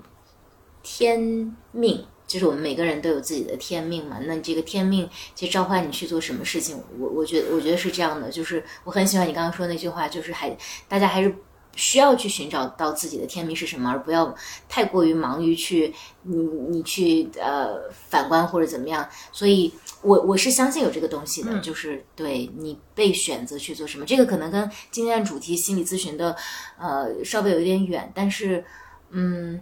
人可能好多人在某某一个阶段就变得突然有信仰了，或者说，我是觉得有太多不可解释的事情。我自己并不是一个完全的这个科学的科学的信仰者，所以我我并不觉得万事万物都可以被解释。嗯，所以对，突然说一点题外话。嗯我刚才在那个 Coco 的眼眼睛里面看见一丝不确定哈。嗯。我觉得我，所以我那个那个不确定的部分，因为我本来我也很想回应这句话，因为我刚才觉得我说的不是很完整。那那个我想回应的那个部分是，我觉得这就又回到我自己最在我的工作里或在我自己生活里最相信的一个部分，就我一直都会，无论是跟薇的谈话，还是跟刚才跟小伙伴们的聊天里，我都会说这个部分，就是我最。关注的一个点就是感受，所以我会觉得，不论是你觉得是被选择的，还是觉得自己选择的，嗯，那个感受是属于你的，谁也无法把它夺走。嗯，所以就是那这也是为什么我会说，我总是在问感受，总是在问感受，以至于我知道现在最近还有一个反政治正确，包括我们我自己同行都有人在。讲说是不是你太注重感受会使你错失很多很多很多？那我觉得错失什么，我觉得不重要。但是如果谁忽略了他自己的感受，谁就会为那个忽略付上一个非常真实的、无法被篡改的代价，就是他就会陷在一个痛苦里面，因为。感受就是用来标的我们自己所有的内在的一种对这个所有这个环境、这个世界、我们周围的这个整个这个空间的一切的一个最核心的的一个标尺。我们没其实没有在比它更牛叉的标尺了，因为所有的我们，包括我们大脑很厉害，是吗？但是你可以试一试，如果。把所有的 sensor 从大脑剥离走，你的大脑什么也干不了。你大脑所处理的一切信息都是经由我们身体的各种 sensor 来灌输的。所以在没有这些 sensor 之前，大脑没有什么意义存在的价值。它要有接收到 information，而且是从 sensor 来的 information，它才可以去继续工作。所以这也是为什么我说那个感受、那个真实是。无法被替代的，所以我觉得感觉到像我感受到被拣选，那是我的真实感受。如果有人感受到他自己的使命是他自己选择的，我百分之百相信他，因为那个感受是我最啊最看重的那个部分。特别谢谢你看见了我眼神中的立场，谢谢。柴呃有没有要就是我我觉得其实刚才你有简单去讲说呃为什么没有想过就是类似于请心理咨商师来来来帮助自己，但是。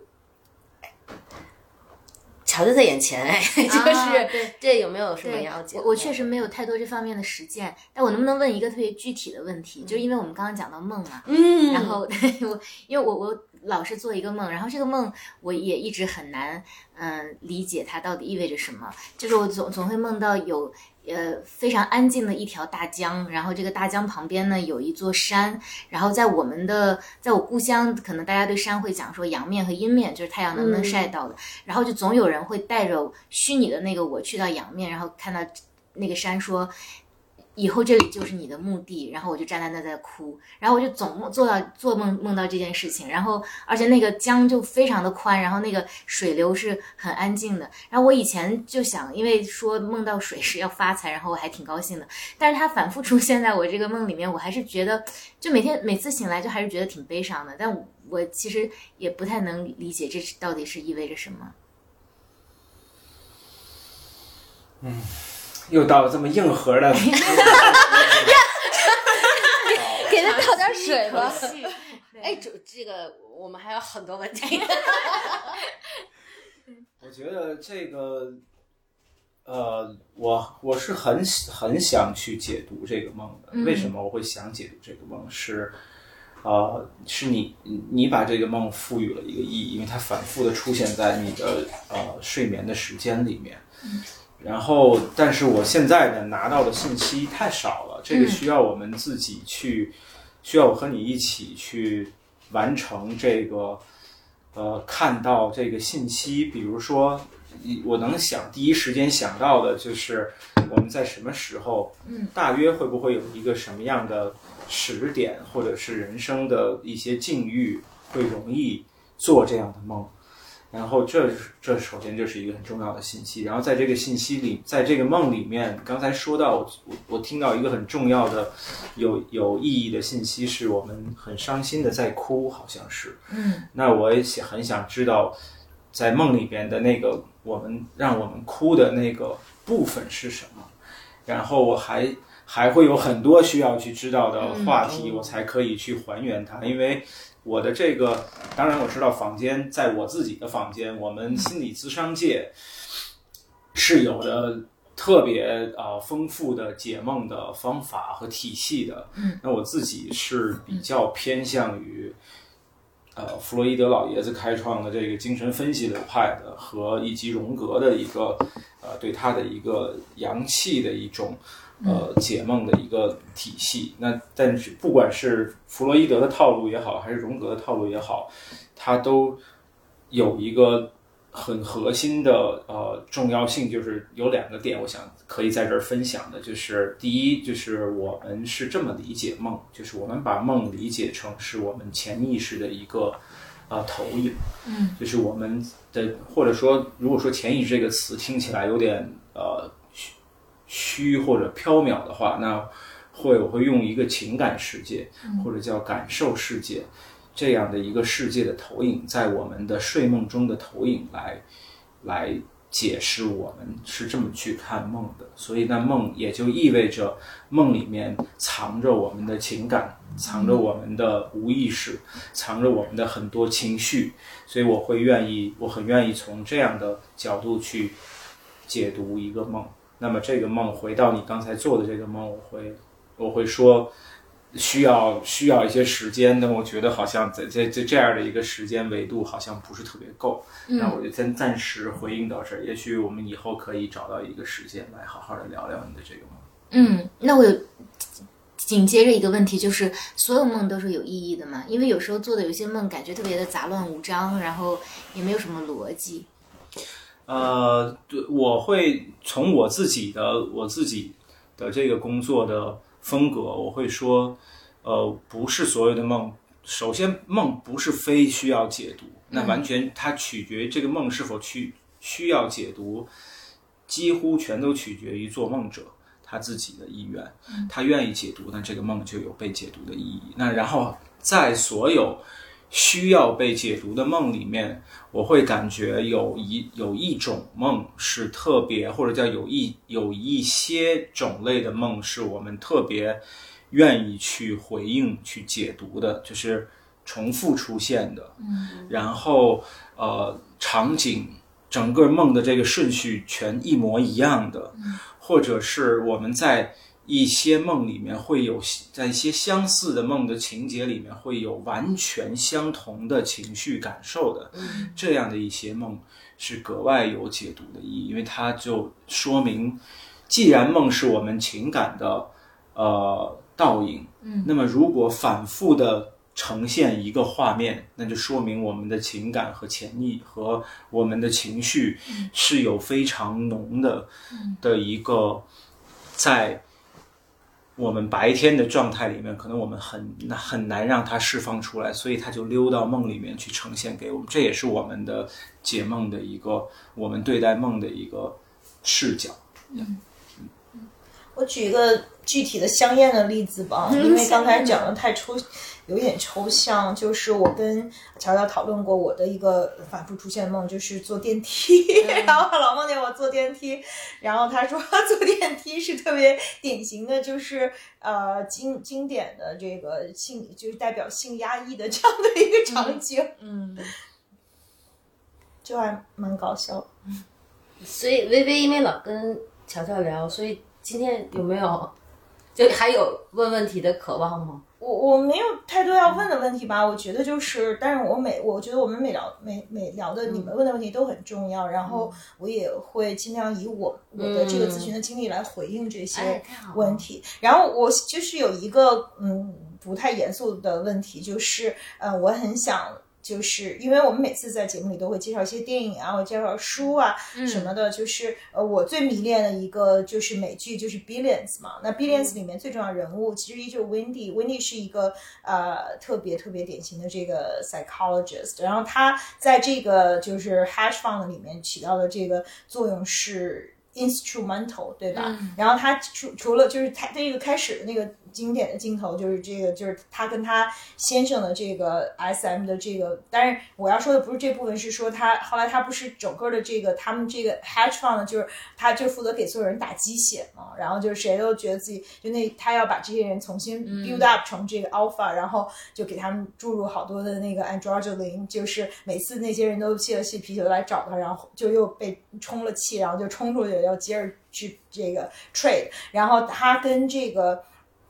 呃，Bobby 的关系是非常错综复杂的一种关系，甚至就是到了这个最新的一季，就是 Bobby 在呃 stalk 他，对吧？他就是在 date 那个 artist，然后 Bobby 他就是特别，然后他一天晚一晚上都没有睡觉，就就盯着那个门看他什么时候出来。就我会很迷恋这个剧，然后他这个就是 Wendy 这这个人物我特别迷恋，所以就很八卦的想问，就是说从专业的角度，你你怎么去看这个人物？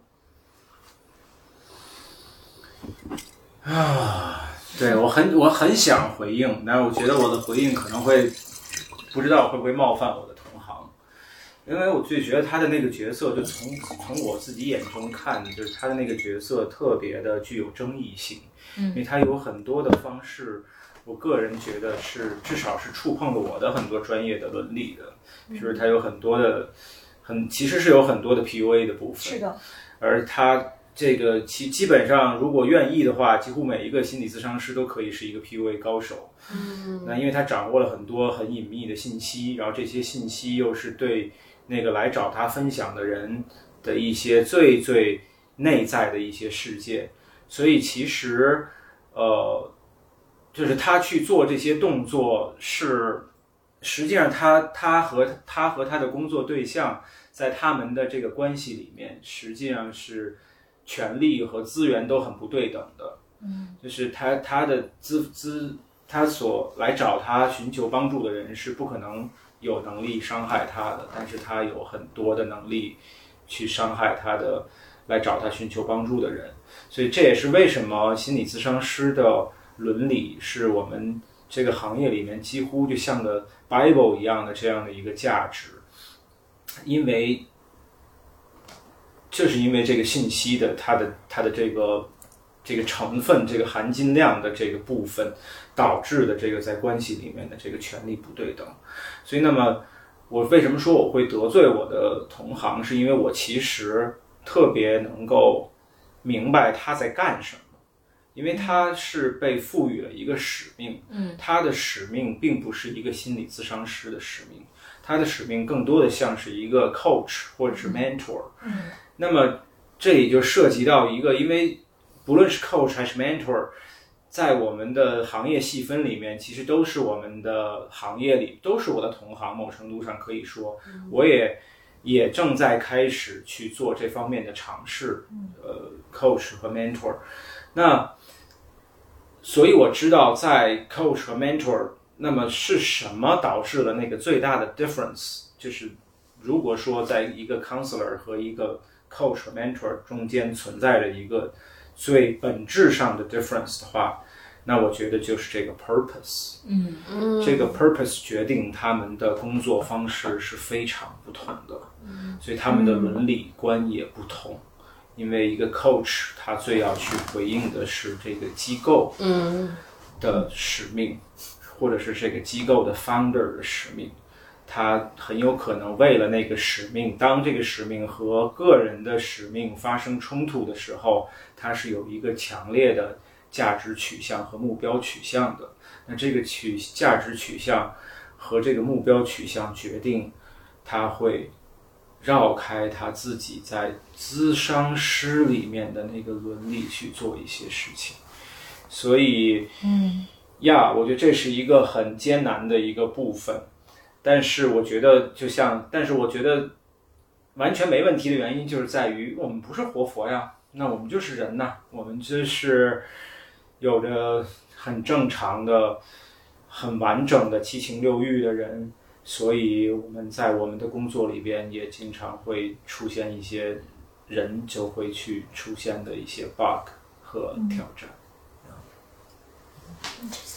回回应一下你刚才说 coach 的那一 part，我觉得蛮好玩的，因为就是我也是一直有我的 coach 嘛，然后我 coach 说他一般接这个工作之前，HR 都会叮嘱他说，给你安排的这个人是我们公司 highly potential 的一个人，你好好 coach，但你一定别把他 coach 走了。然后但他说，就是因为反正他好像他陪伴的这个就是呃。这个学员或这个经理人一般都时间还蛮长的，然后对，就是好像很不意外的，就是说很多时候这些呃公司非常 value 的 high potential 的被 coach 的人呢，其实他也都有自己特别宏大的目标，所以就是他就是我记得我的 coach 也跟我分享过，就是他的这个很很纠结的部分，就是在于说到某种程度上，你和其实你你你你背负着这个公司给你的使命，但你实际上是。每两周、每一个月和这个人产生了很多的信任和共情，嗯，对，所以就就好多时候他就说扣着扣着着就就就又扣着走一个，对对，这个小小回应。那我我我其实想问两个问题啦，你你你你陪伴了我们三期，作为我们很遥远的听众，所以啊，你听了我们很坦诚的分享，哎，四期哦，四期嗯对。在第一期节目之后，其实你通过微分享了一个关于我的看见，讲给我。我今天有机会，就是我们面对面。其实我想，如果你有更多关于我的看见，你可不可以告诉我？呃，我的答案是，呃，不会，除非你来问我，呃，你希望知道的事情，啊我才会告诉你。为什么呢？呃，因为这跟我个人的信念比较有关系。嗯就是我觉得，就像我我刚才分享过一个关于真实的一个我自己的观点，当然它不是我的原创，但是我很喜欢的一句话，就是面对真实是需要能量的。嗯我不觉得一个人可以有能量，全时、全地、全市都有能量。嗯那当他脆弱的时候，嗯，很多时候他会选择不去面对真实。嗯然后我也觉得不去面对真实本身非常 reasonable，、而且我自己觉得它是有价值的，因为很多比如说像 Steve Jobs、像这个 Mask 这样的人，他很多时候他是选择不去看的。他如果去太去看那些环境里的真实的话，他不一定会坚持在走在他自己正在走，或者是选择要去走的那条路，因为那就是注定是一条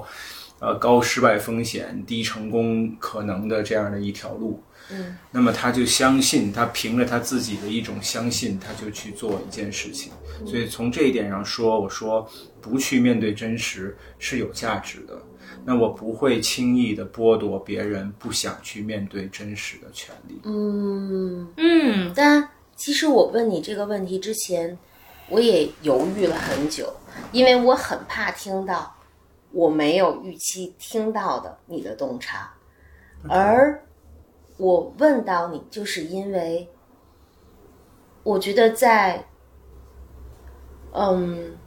我听到我未听到的真实和的一些洞见，和呃，我听到这些给自己新的角度去看待自己之间，我更愿意选择后者，所以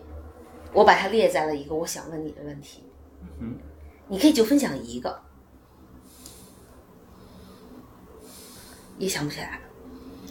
对，因为那不是不是我当时听的那个的，对，而且我我也正好我也特别想回应你，就是我为什么会呃把我自己的那个看见嗯。分享给梅，其实是因为我当时也有我自己的 struggle，嗯。呃，可是我会觉得这是这是我的一个，就像是医生。他知道，呃，他正在自己做他自己的 private 什么什么 trip 之类的话，如果他的那个交通工具上有人生病了，那他需要出跳出来，他是这是他既是他的伦理，然后也是他自己的内心的一个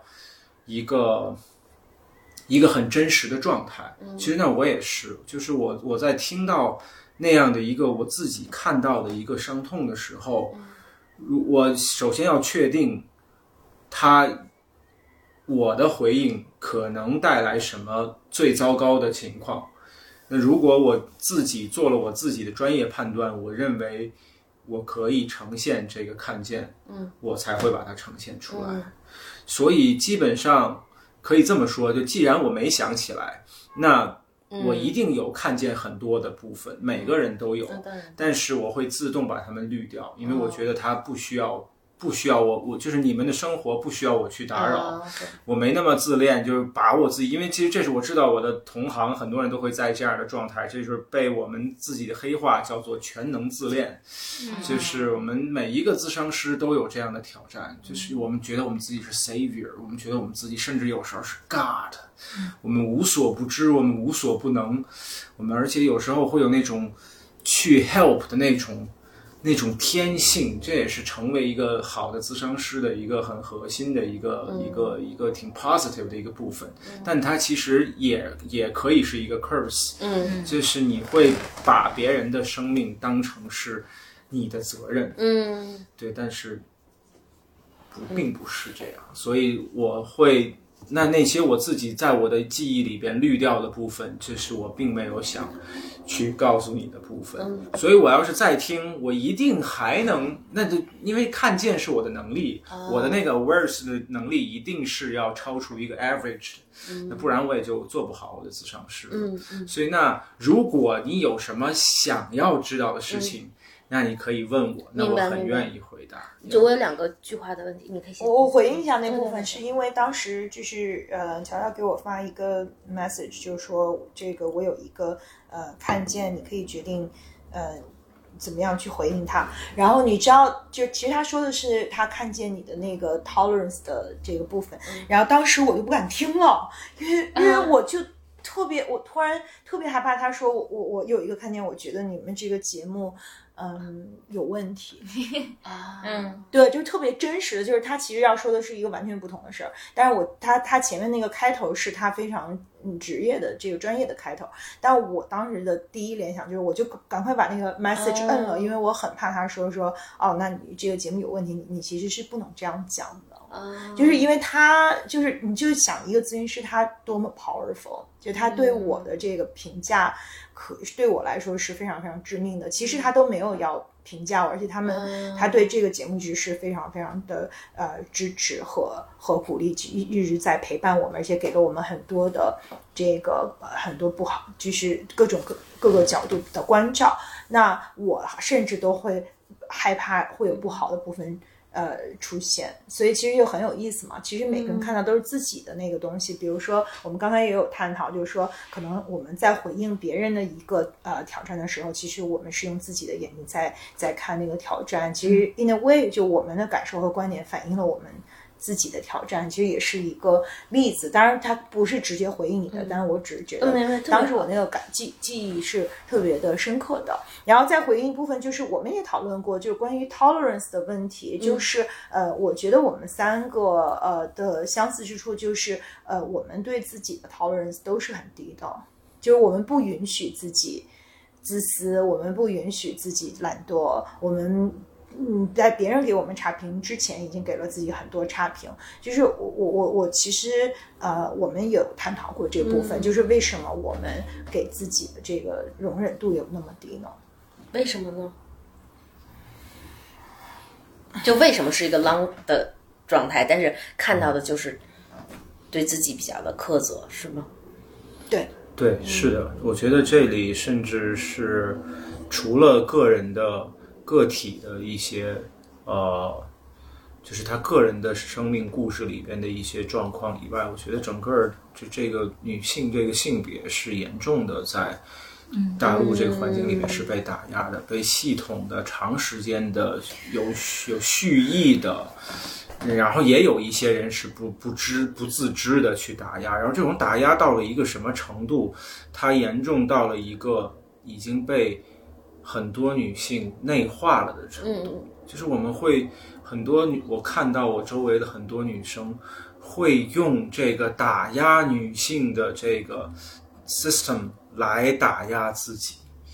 我觉得太恐怖了。所以我特别喜欢一个我呃性学教授叫方刚他的一句话，他说在呃女权平权领域里，我是一个女生，他是个男的，嗯，我也经常会。呃，copy 他这句话，我说在女权平权领领域里面，我也是个女生，对，所以我觉得太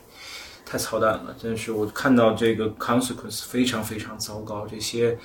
由直男和直男癌们这个共同打造出来的这个很糟糕的评价体系，居然最终会被女生自己买单，我觉得这是特别特别。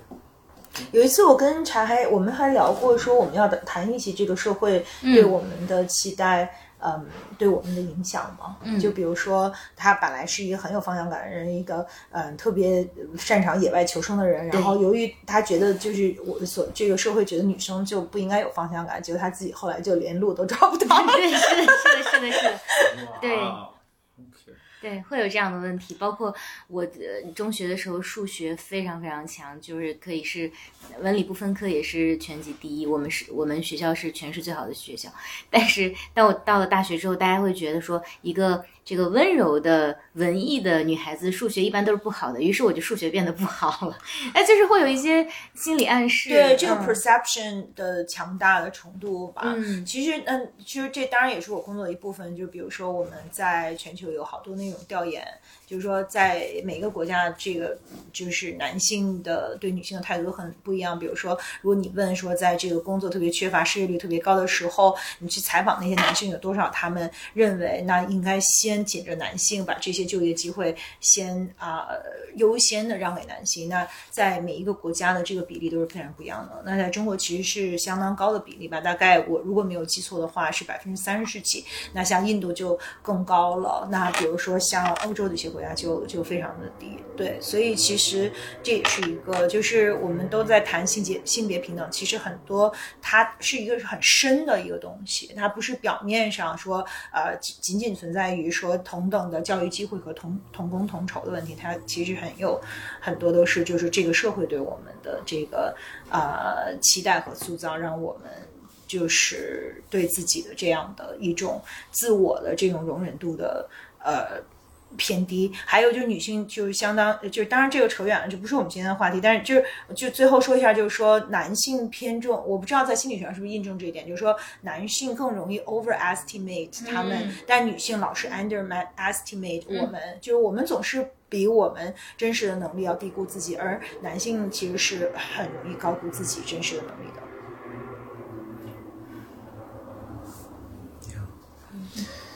这是一个很悲伤的故事。我我我我，我想问的一个问题是说，其实就像我前面讲，就在有一个阶段，我跟我心理咨询师在探索的就是我怎么成为了我，就是哪些是相对重要的因素塑造了现在的我。那么可能就是像前面分享的到的一些部分，去讲到我老妈的硬核的一些部分，塑造了我。但尤其我觉得，呃，我我觉得我还在探索的路上，因为现在我又是了一个母亲，然后我会看到我女儿天生带来的和我格格就是非常不我的那些部分。呃，我坦白讲，我其实心情是挺急切的，想把当年，因为我觉得我妈妈对我的教育是非常硬的，但是我但是我反过过来，我觉得我的家庭关系是非常好的，包括我我非常 positive 的去接纳了，就是他给我的这些硬核的东西。其实我心里就是可能会被鄙视的那个意思，但我其实蛮想偷偷的给到注入我的女儿的的个性中，因为我去讲，就是我我自己个性中很大的一个部分叫，我我的同事经常讲叫 resilient，就非常的坚毅、坚韧。那我不知道哎，就是第一，我不知道我怎么成了现在的我，我也不知道说就是就是，那就是我在想，我我妈妈，我有一个哥哥啊，就我认为我妈妈的那个哈士是不分男女的，但是感觉就是我跟哥哥就完全两条路上了，就是对对对，就是非常不一样。但我而我的女儿，她整个的那个小胚子又非常不像我，她非常像我我的先生，就是是古庙里的一棵松的那种个性。然后，但我其实偷偷的又有一颗念想，我觉这，然后我其实很害怕的，因为就是我觉得母母女关系好像是一个 curse 的。我想我这么强韧，就是因为有一段时间我我老公可能他好像看了某一本书，就大概讲是说，其实母女的这场战争是一场就终身的战争，然后就是。然后他就经常讲说：“宝宝现在跟你好，我一点都不着急，因为早晚吧他会跟我更好。”就是，嗯、我不知道这条，我我就是，因为这当然是特别宏大的命题，但我其实讲这个对我来说也是我我我现在就经常去探索的。我只想知道，我去很多时候想知道我怎么变成了现在的我，然后我想说这里有哪些我的 learning 和可能的 take away，我能有效的给到我的女儿。因为就如果去 specific 讲到某一个技能或什么，我都我觉得如果他，就我觉得坚毅对我来说是一个很灵药的东西。那我可以，但是我我不知道，就是就是关于这个问题的话，当然我知道它很宏大，但是就是如果我不知道您有没有什么分享说，扣你可以尝试去关注哪些部分，或者说比如大市场是这个就是一个。我们也喝了很多，已经夜也很深了，但是我就这也是在我心中其实一直是一个问题。嗯嗯果然是一个很宏大的话题。对，对，因为我觉得亲子关系从来都不从来都不小啊。嗯呃，我能听出来你有一个好像有一个需求或者是一个期待，是可以把我们自己生命里那些我们自己觉得很高亮的一些价值，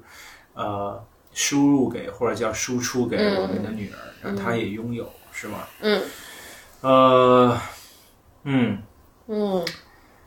我觉得这是，这是你的需求。嗯嗯，那然后，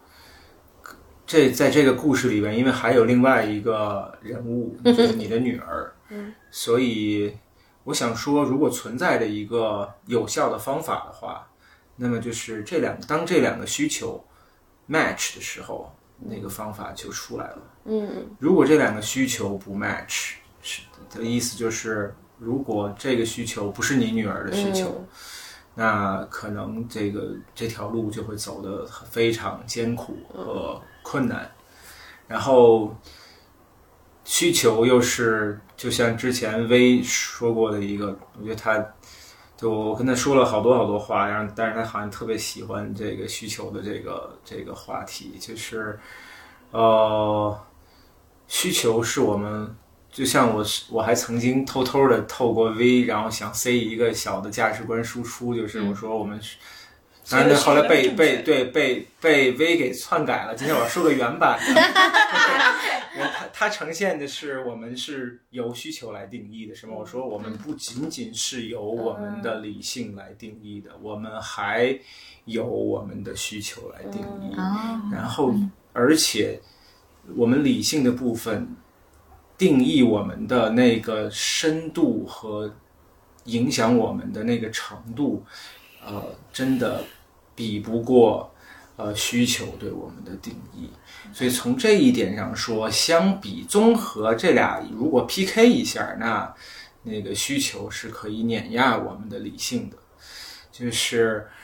所以我特别的也想用这个方式来回应，就是这是我刚才为什么会说这里还关系到另外一个人，如果他我们的女儿可爱的小女儿，她的需求也是像妈妈一样坚毅，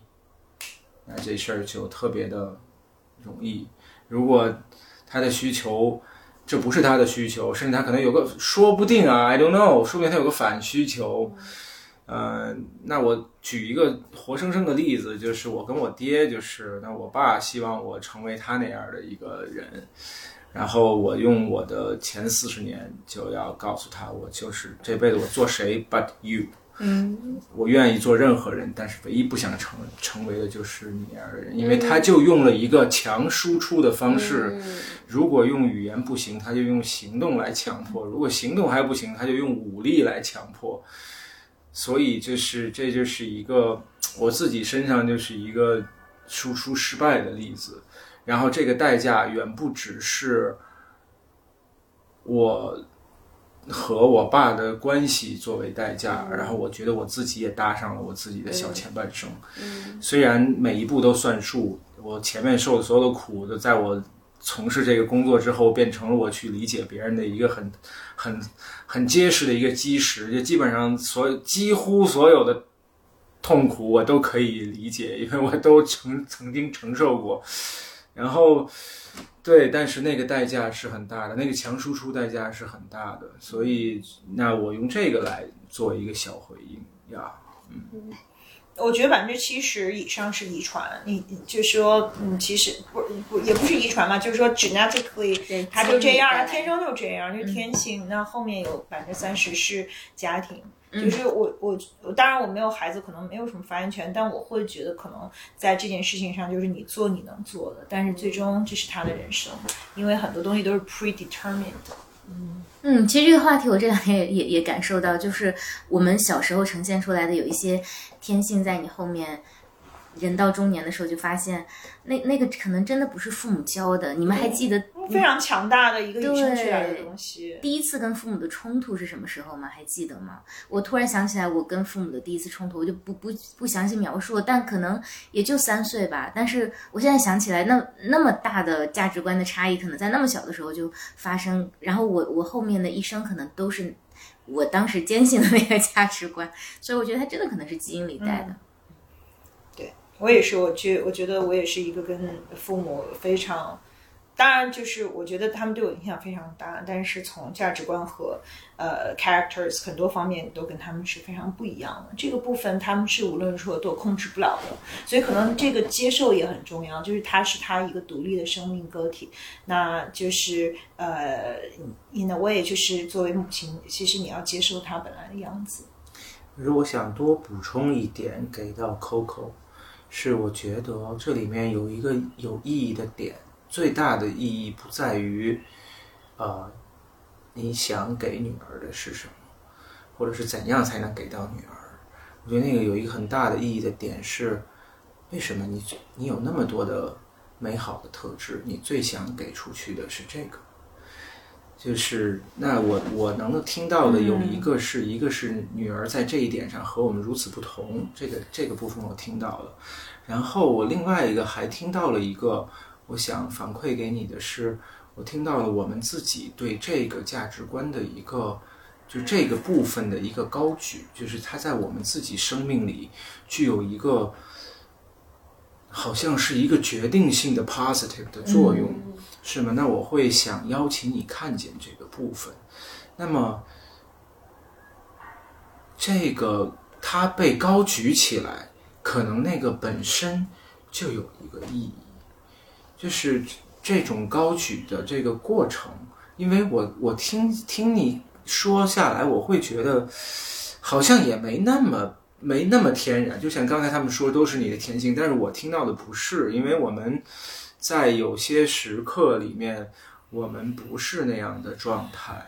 所以可能那是我们需要去回应的一个部分，就是就像你说的，你想去探讨的一个话题，就是我们是怎么，我们自己是如何成为我们今天我们自己的样子的。我觉得这个话题是才是对于 Coco 你来说，在我眼中是最最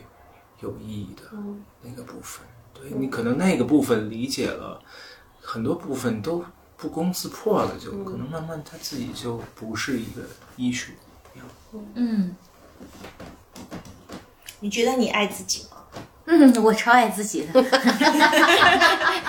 但我但我怎么你这其实想过，么肯定吗？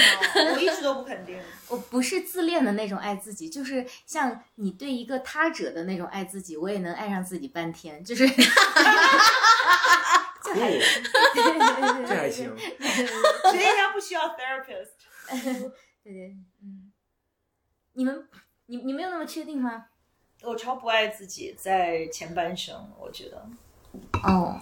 ，Coco 呢？我超爱自己，你们怎么那么容易就爱上自己了呀？多可爱啊！我靠，受不了接不住了，这 我是真心说，你咋咋不爱呀、就是嫌弃自己啊，觉得这儿不好那儿不好，觉得所有发生的不好的事儿都是我自己的错。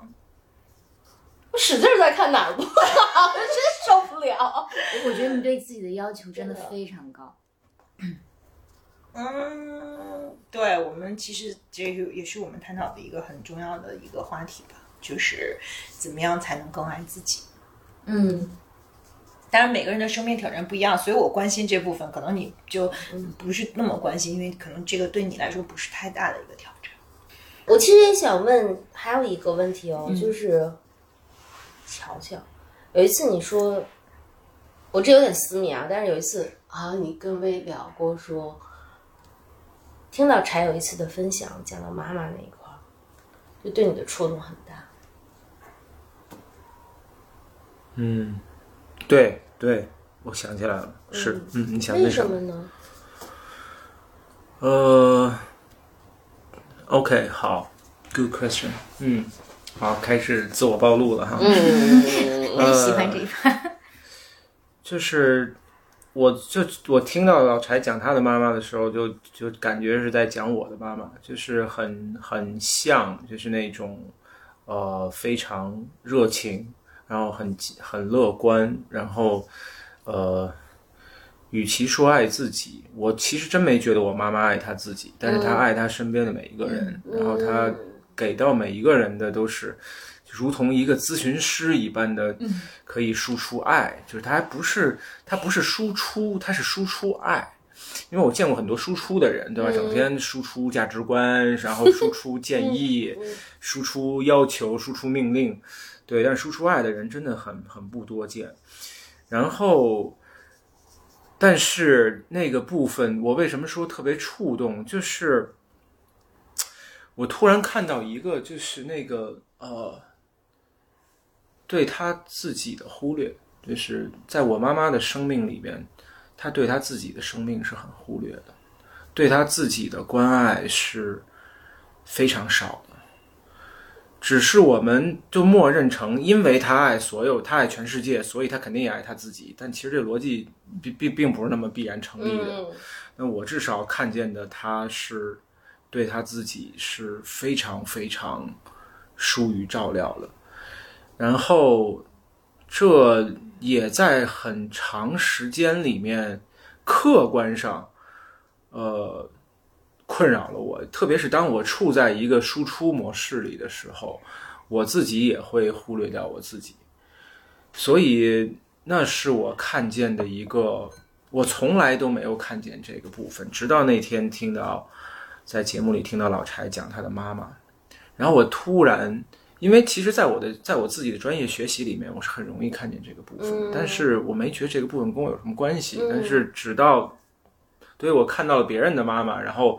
我突然用一种别人的视角看见了我自己的妈妈，然后那一那一瞬间，我就发现，果然是特别善于输出爱的人，对自己通常都是忽略的。那然后他会给到他身边一个。身边人有一个特别强烈的一个 role model，嗯其实某程度上就像我第一期呃透过微想回回应给 Coco 的我说，呃，因为我也听到这个我们的这个能力是从妈妈那儿似乎有点像是继承来的一样，所以我觉得也是，就是那种对自己要求很高，然后然后就是默默的承受各种痛苦，然后甚至都不觉得痛苦，自己磕破了一地儿缝，哎，我这怎么青了一块儿都不知道什么时候弄的，就是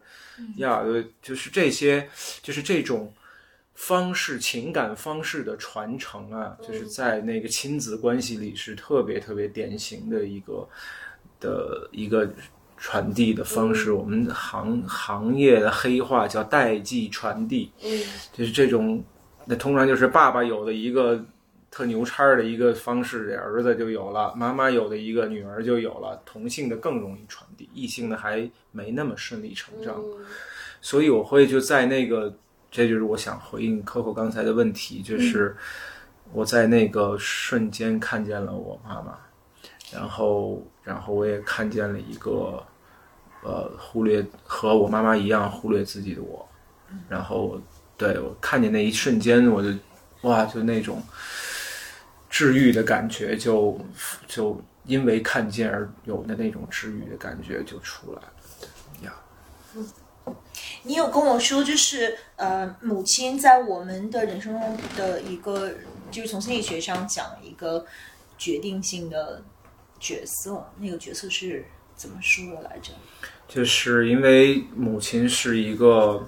是毫无疑问的第一照料者。爸爸虽然现在爸爸的对吧，大家都知道这个都快成了一个系统性缺席了，在那个。养育孩子的这个部分里头，那曾经还不是这样。曾经爸爸有爸爸的一个刻板的输出，爸爸是负责父爱如山的，是吧？母母亲是负责如水那个部分。那但是为什么母亲又在这样同样都有爱输出？为什么母亲的输出似乎要更强烈一些？就是因为有那层生物上的一个连接，对吧？你我们都是吃妈妈的奶长大的。那种那种连接，那种心脏和心小孩子就是你，就是这也心理学的一个看见。小孩子被抱的时候，什么时候是最舒服的姿势？就是越靠近你的心脏的部分，孩子就越舒服。他听到那个心跳，他就尤其是妈妈的心跳，因为那他已经他在还是一个小细胞的时候就已经在听了，就一直听到他离开妈妈的身体。所以那种那种母子之间的那种连接是很难被代替的，就是也也因此在这个意义上，那又又在叠加一个同性的这种影响的强强影响，就是妈妈给女儿的。所以我也，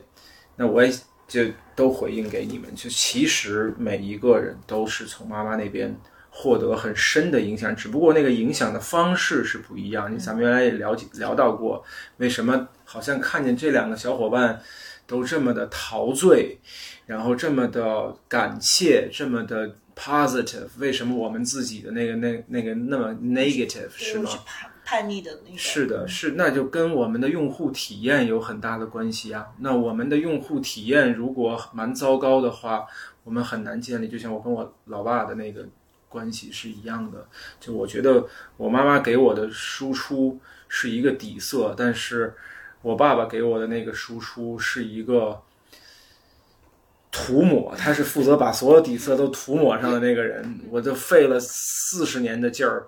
才把我的底色露出来。嗯，那个涂抹是很难被，也很难被代替的。所以其实我说这个，可能薇也会有他自己的一个。看见是吧？哪个是涂抹，哪个是底色？但其实，然后还有一个我特别想分享给两个小伙伴的是三个，嗯，但最想分享，因为我跟薇聊的比较多，就是我们从妈妈那里拿过来的那个部分是需要被看见的。他并不是我们自己，嗯，他并不是我们自己，那是妈妈，那不是我们自己，就所以他需要被看见。我们怎么区分呢？对，就是慢，这是会看到的，就是这种区，这种区分怎么去区分？用感受去区分呢？就是为什么我总要去激活感受？为什么？因为我们的思考，我们的那个认定太强大了，我就觉得它就是对的，我就觉得它是错的。那这种对错是深深烙印在我们的前半生的前半生的前半生里面的，它是很难被看见的。你会觉得它是天经地义的、顺理成章的，但不是，它仍然是被植入的。它并不是我们的天性，我们每一个人都有自己很独特的天性。就像刚才老柴也说到过，对吧？这并不是从父母来，你会发现有一些非常奇特的一些东西，又不从爸爸那儿来，又不从妈妈那儿来。嗯，对啊，那就是我们自己的 identity，我们我们的我们的那个幸福。不藏在爸爸的 identity 里面，不藏在妈妈的 identity 里面，藏在我们自己的 identity 里面。我们唯有去找到我们自己的 identity，我们才能找到我们自己的幸福。嗯，其实那个也是，就是我们说的那个 self awareness。嗯我我我想，就刚才没有机会分享，那我其实最后我还是想分享一个特别实战的这个就是心理咨询的案例。那呃，因为我觉得就是在急诊室的这部分，其实很多人都是对他有误解的。我想就是用我自己的一个 case 来去讲一下我亲身的这个感受。这就是呃那个考试的部分，因为呃嗯，当然我本来就是从小是一个呃就是学霸嘛，我从来没有想过考试对我来说是一个挑战。但是在呃去年，我突然就面临在就是职场上一个特别特别重要的考试，这个考试可能就是决定了我这个这个职业的走向。那当时就是我跟呃乔乔探讨，就是当就是开始的时候，这个考试特别困扰我的原因，是因为我觉得我从来都没有惧怕过考试。就像我说的，我就是每个人都有考试考不过和写不完卷子的噩梦，可是我从来都没有，因为这个在我的生命系统里就几乎就就根本没有，可以说是完全没有出现过。可是就是当时那个考试却呃让我很很困扰，就是我我不知道该要怎么样去面对它。呃，然后我们的其实这个咨询里面。就是对我来说最大的 take away 是，它让我去正视了这个考试，对我来说是无比重要的。它让我看到了，就是说，呃，就是我，就是我为什么不能 fail 掉一个考试？就尽管我觉得它不就是一个考试嘛，而且老子就没怕过考试，那为什么我会呃？这个考试给我带来了这么大的这个挑战和恐惧，嗯，就是因为我重视了它，我才能够拿出自己能够调动的所有的资源和意志去面对它。就是我觉得心理咨询有的时候大家都觉得说这个就是一打鸡血，就跟职场教练似的，其实它不是，它完全是，呃，它它不是走的这个道路，它不是打鸡血的这个道路，反而是说。它其实反转了你怎么去看待一个挑战，因为就是呃，我我觉得人在面临恐惧的时候，这个呃战斗逃跑的模式是一个常见的模式，就是我们可能会逃避它，我们可能会不愿意去面对它，包括在情感上的挑战也是一样的，很多时候我们其实是不愿意面对它的。但是心理咨商带给我最重要的力量，就是说让我能够翻转过身来去看着它，去看着这个挑战，以及就是它为什么会对我来说是一个挑战？而你只有真正的去真实的面对自己的恐惧和这个挑战之于我们的意义，你才能拿出自己全副的意志去对待它。所以我觉得这个是我非常就是呃终身非常非常受益的部分。那这个态度其实和这种。呃，对待的方式不仅仅是这一个 case 吧？我觉得在人生呃不断的遇到所有的挑战的第一个反应，可能我现在的这个呃设置系统就是重装的这个系统，就是我要反转过身来呃面对它。如果我现在还没有足够的力量去面对它，那我会跟我的咨商师去呃探讨，就是它可以帮助我看见更多。所以这个就是因为它比较具体，我还是想分享一下，让大家能够呃去理解到说呃。呃，一个咨商师对于一个呃，就是 visitor 来说，他呃最重要的意义。至于我这个生命个体来说，它的很重要的这一部分，你补充一下吗？我说的你就没有。嗯，我觉得特别棒，因为这样的话，比如说作为我这样的受众的话，我就会相对来说比较明白这是一个什么样的过程。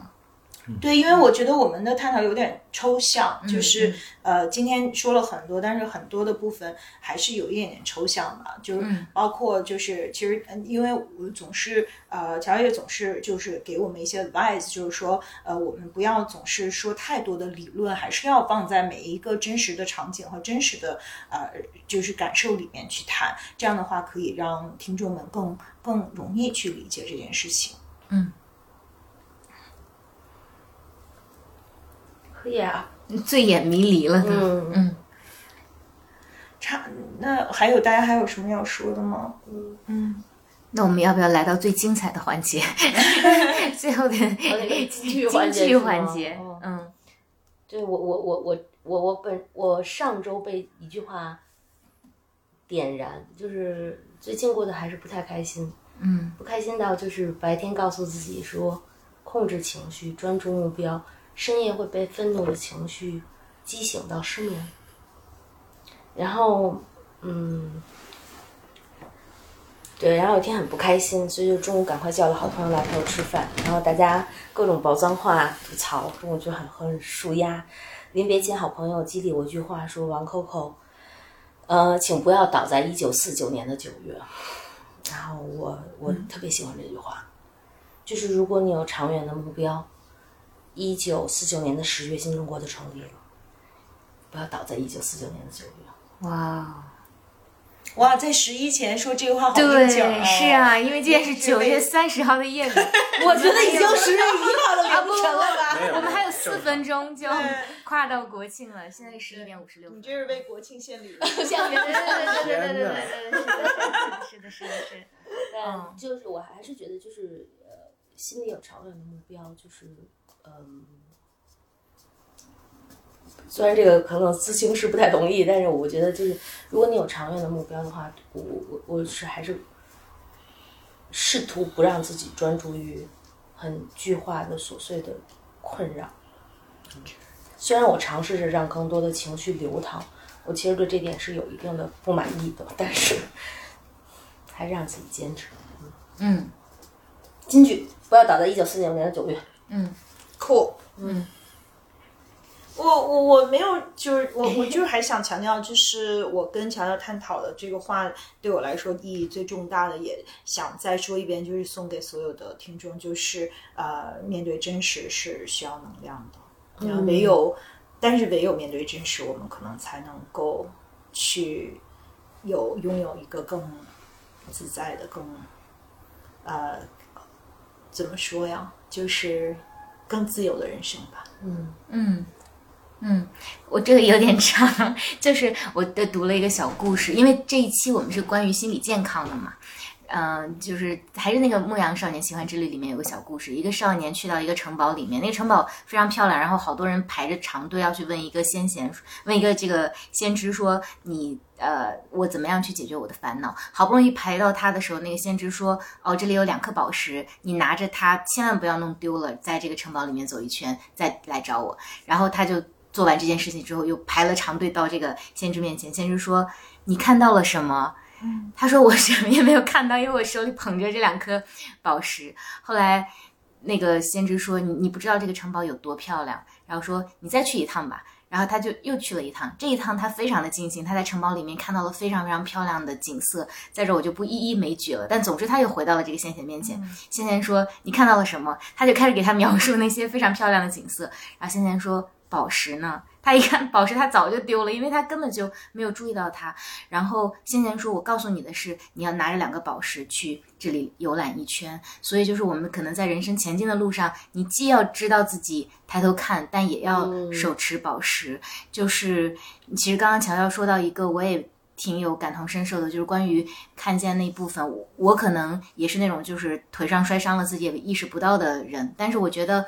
我们的心理健康也很重要，就是在你去冒险也好，去经历的同时，我觉得还是得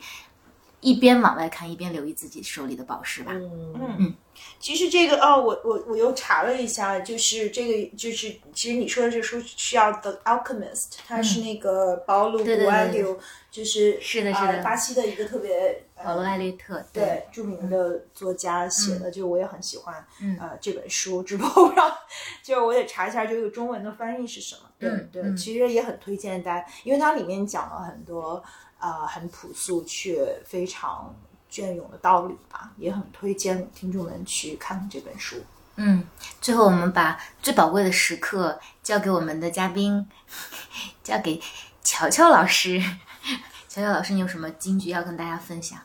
呃，我特别谢谢你们给我一个机会来到这个我几乎是最喜欢的一个博客的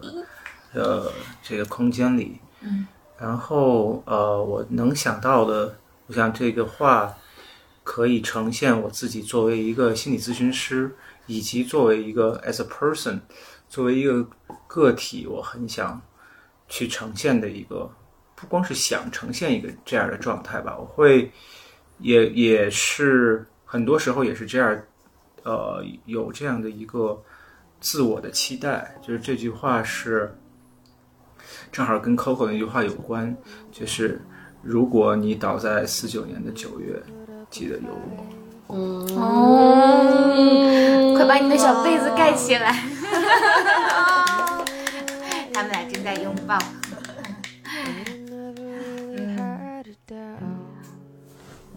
哎，真好。好，那我们下期见，拜拜。拜拜。like I've been a weekend. Every rule I had you breaking. It's a risk that I'm taking. I ain't never gonna shut you out. Everywhere I'm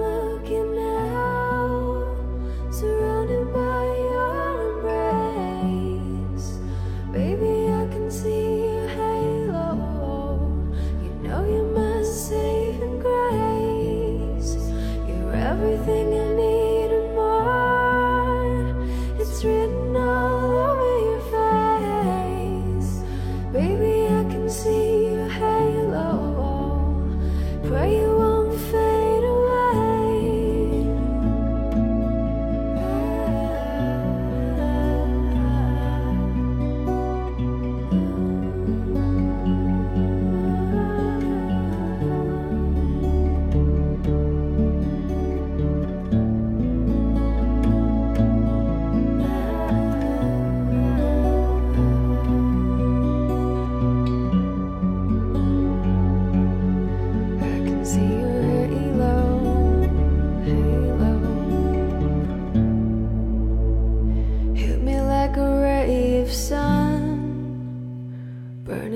my darkest night. You're the only one that I want, and I'm addicted to your light. I swore I'd never fall again. But this don't even feel like falling. Gravity can't forget to pull me back to the ground again.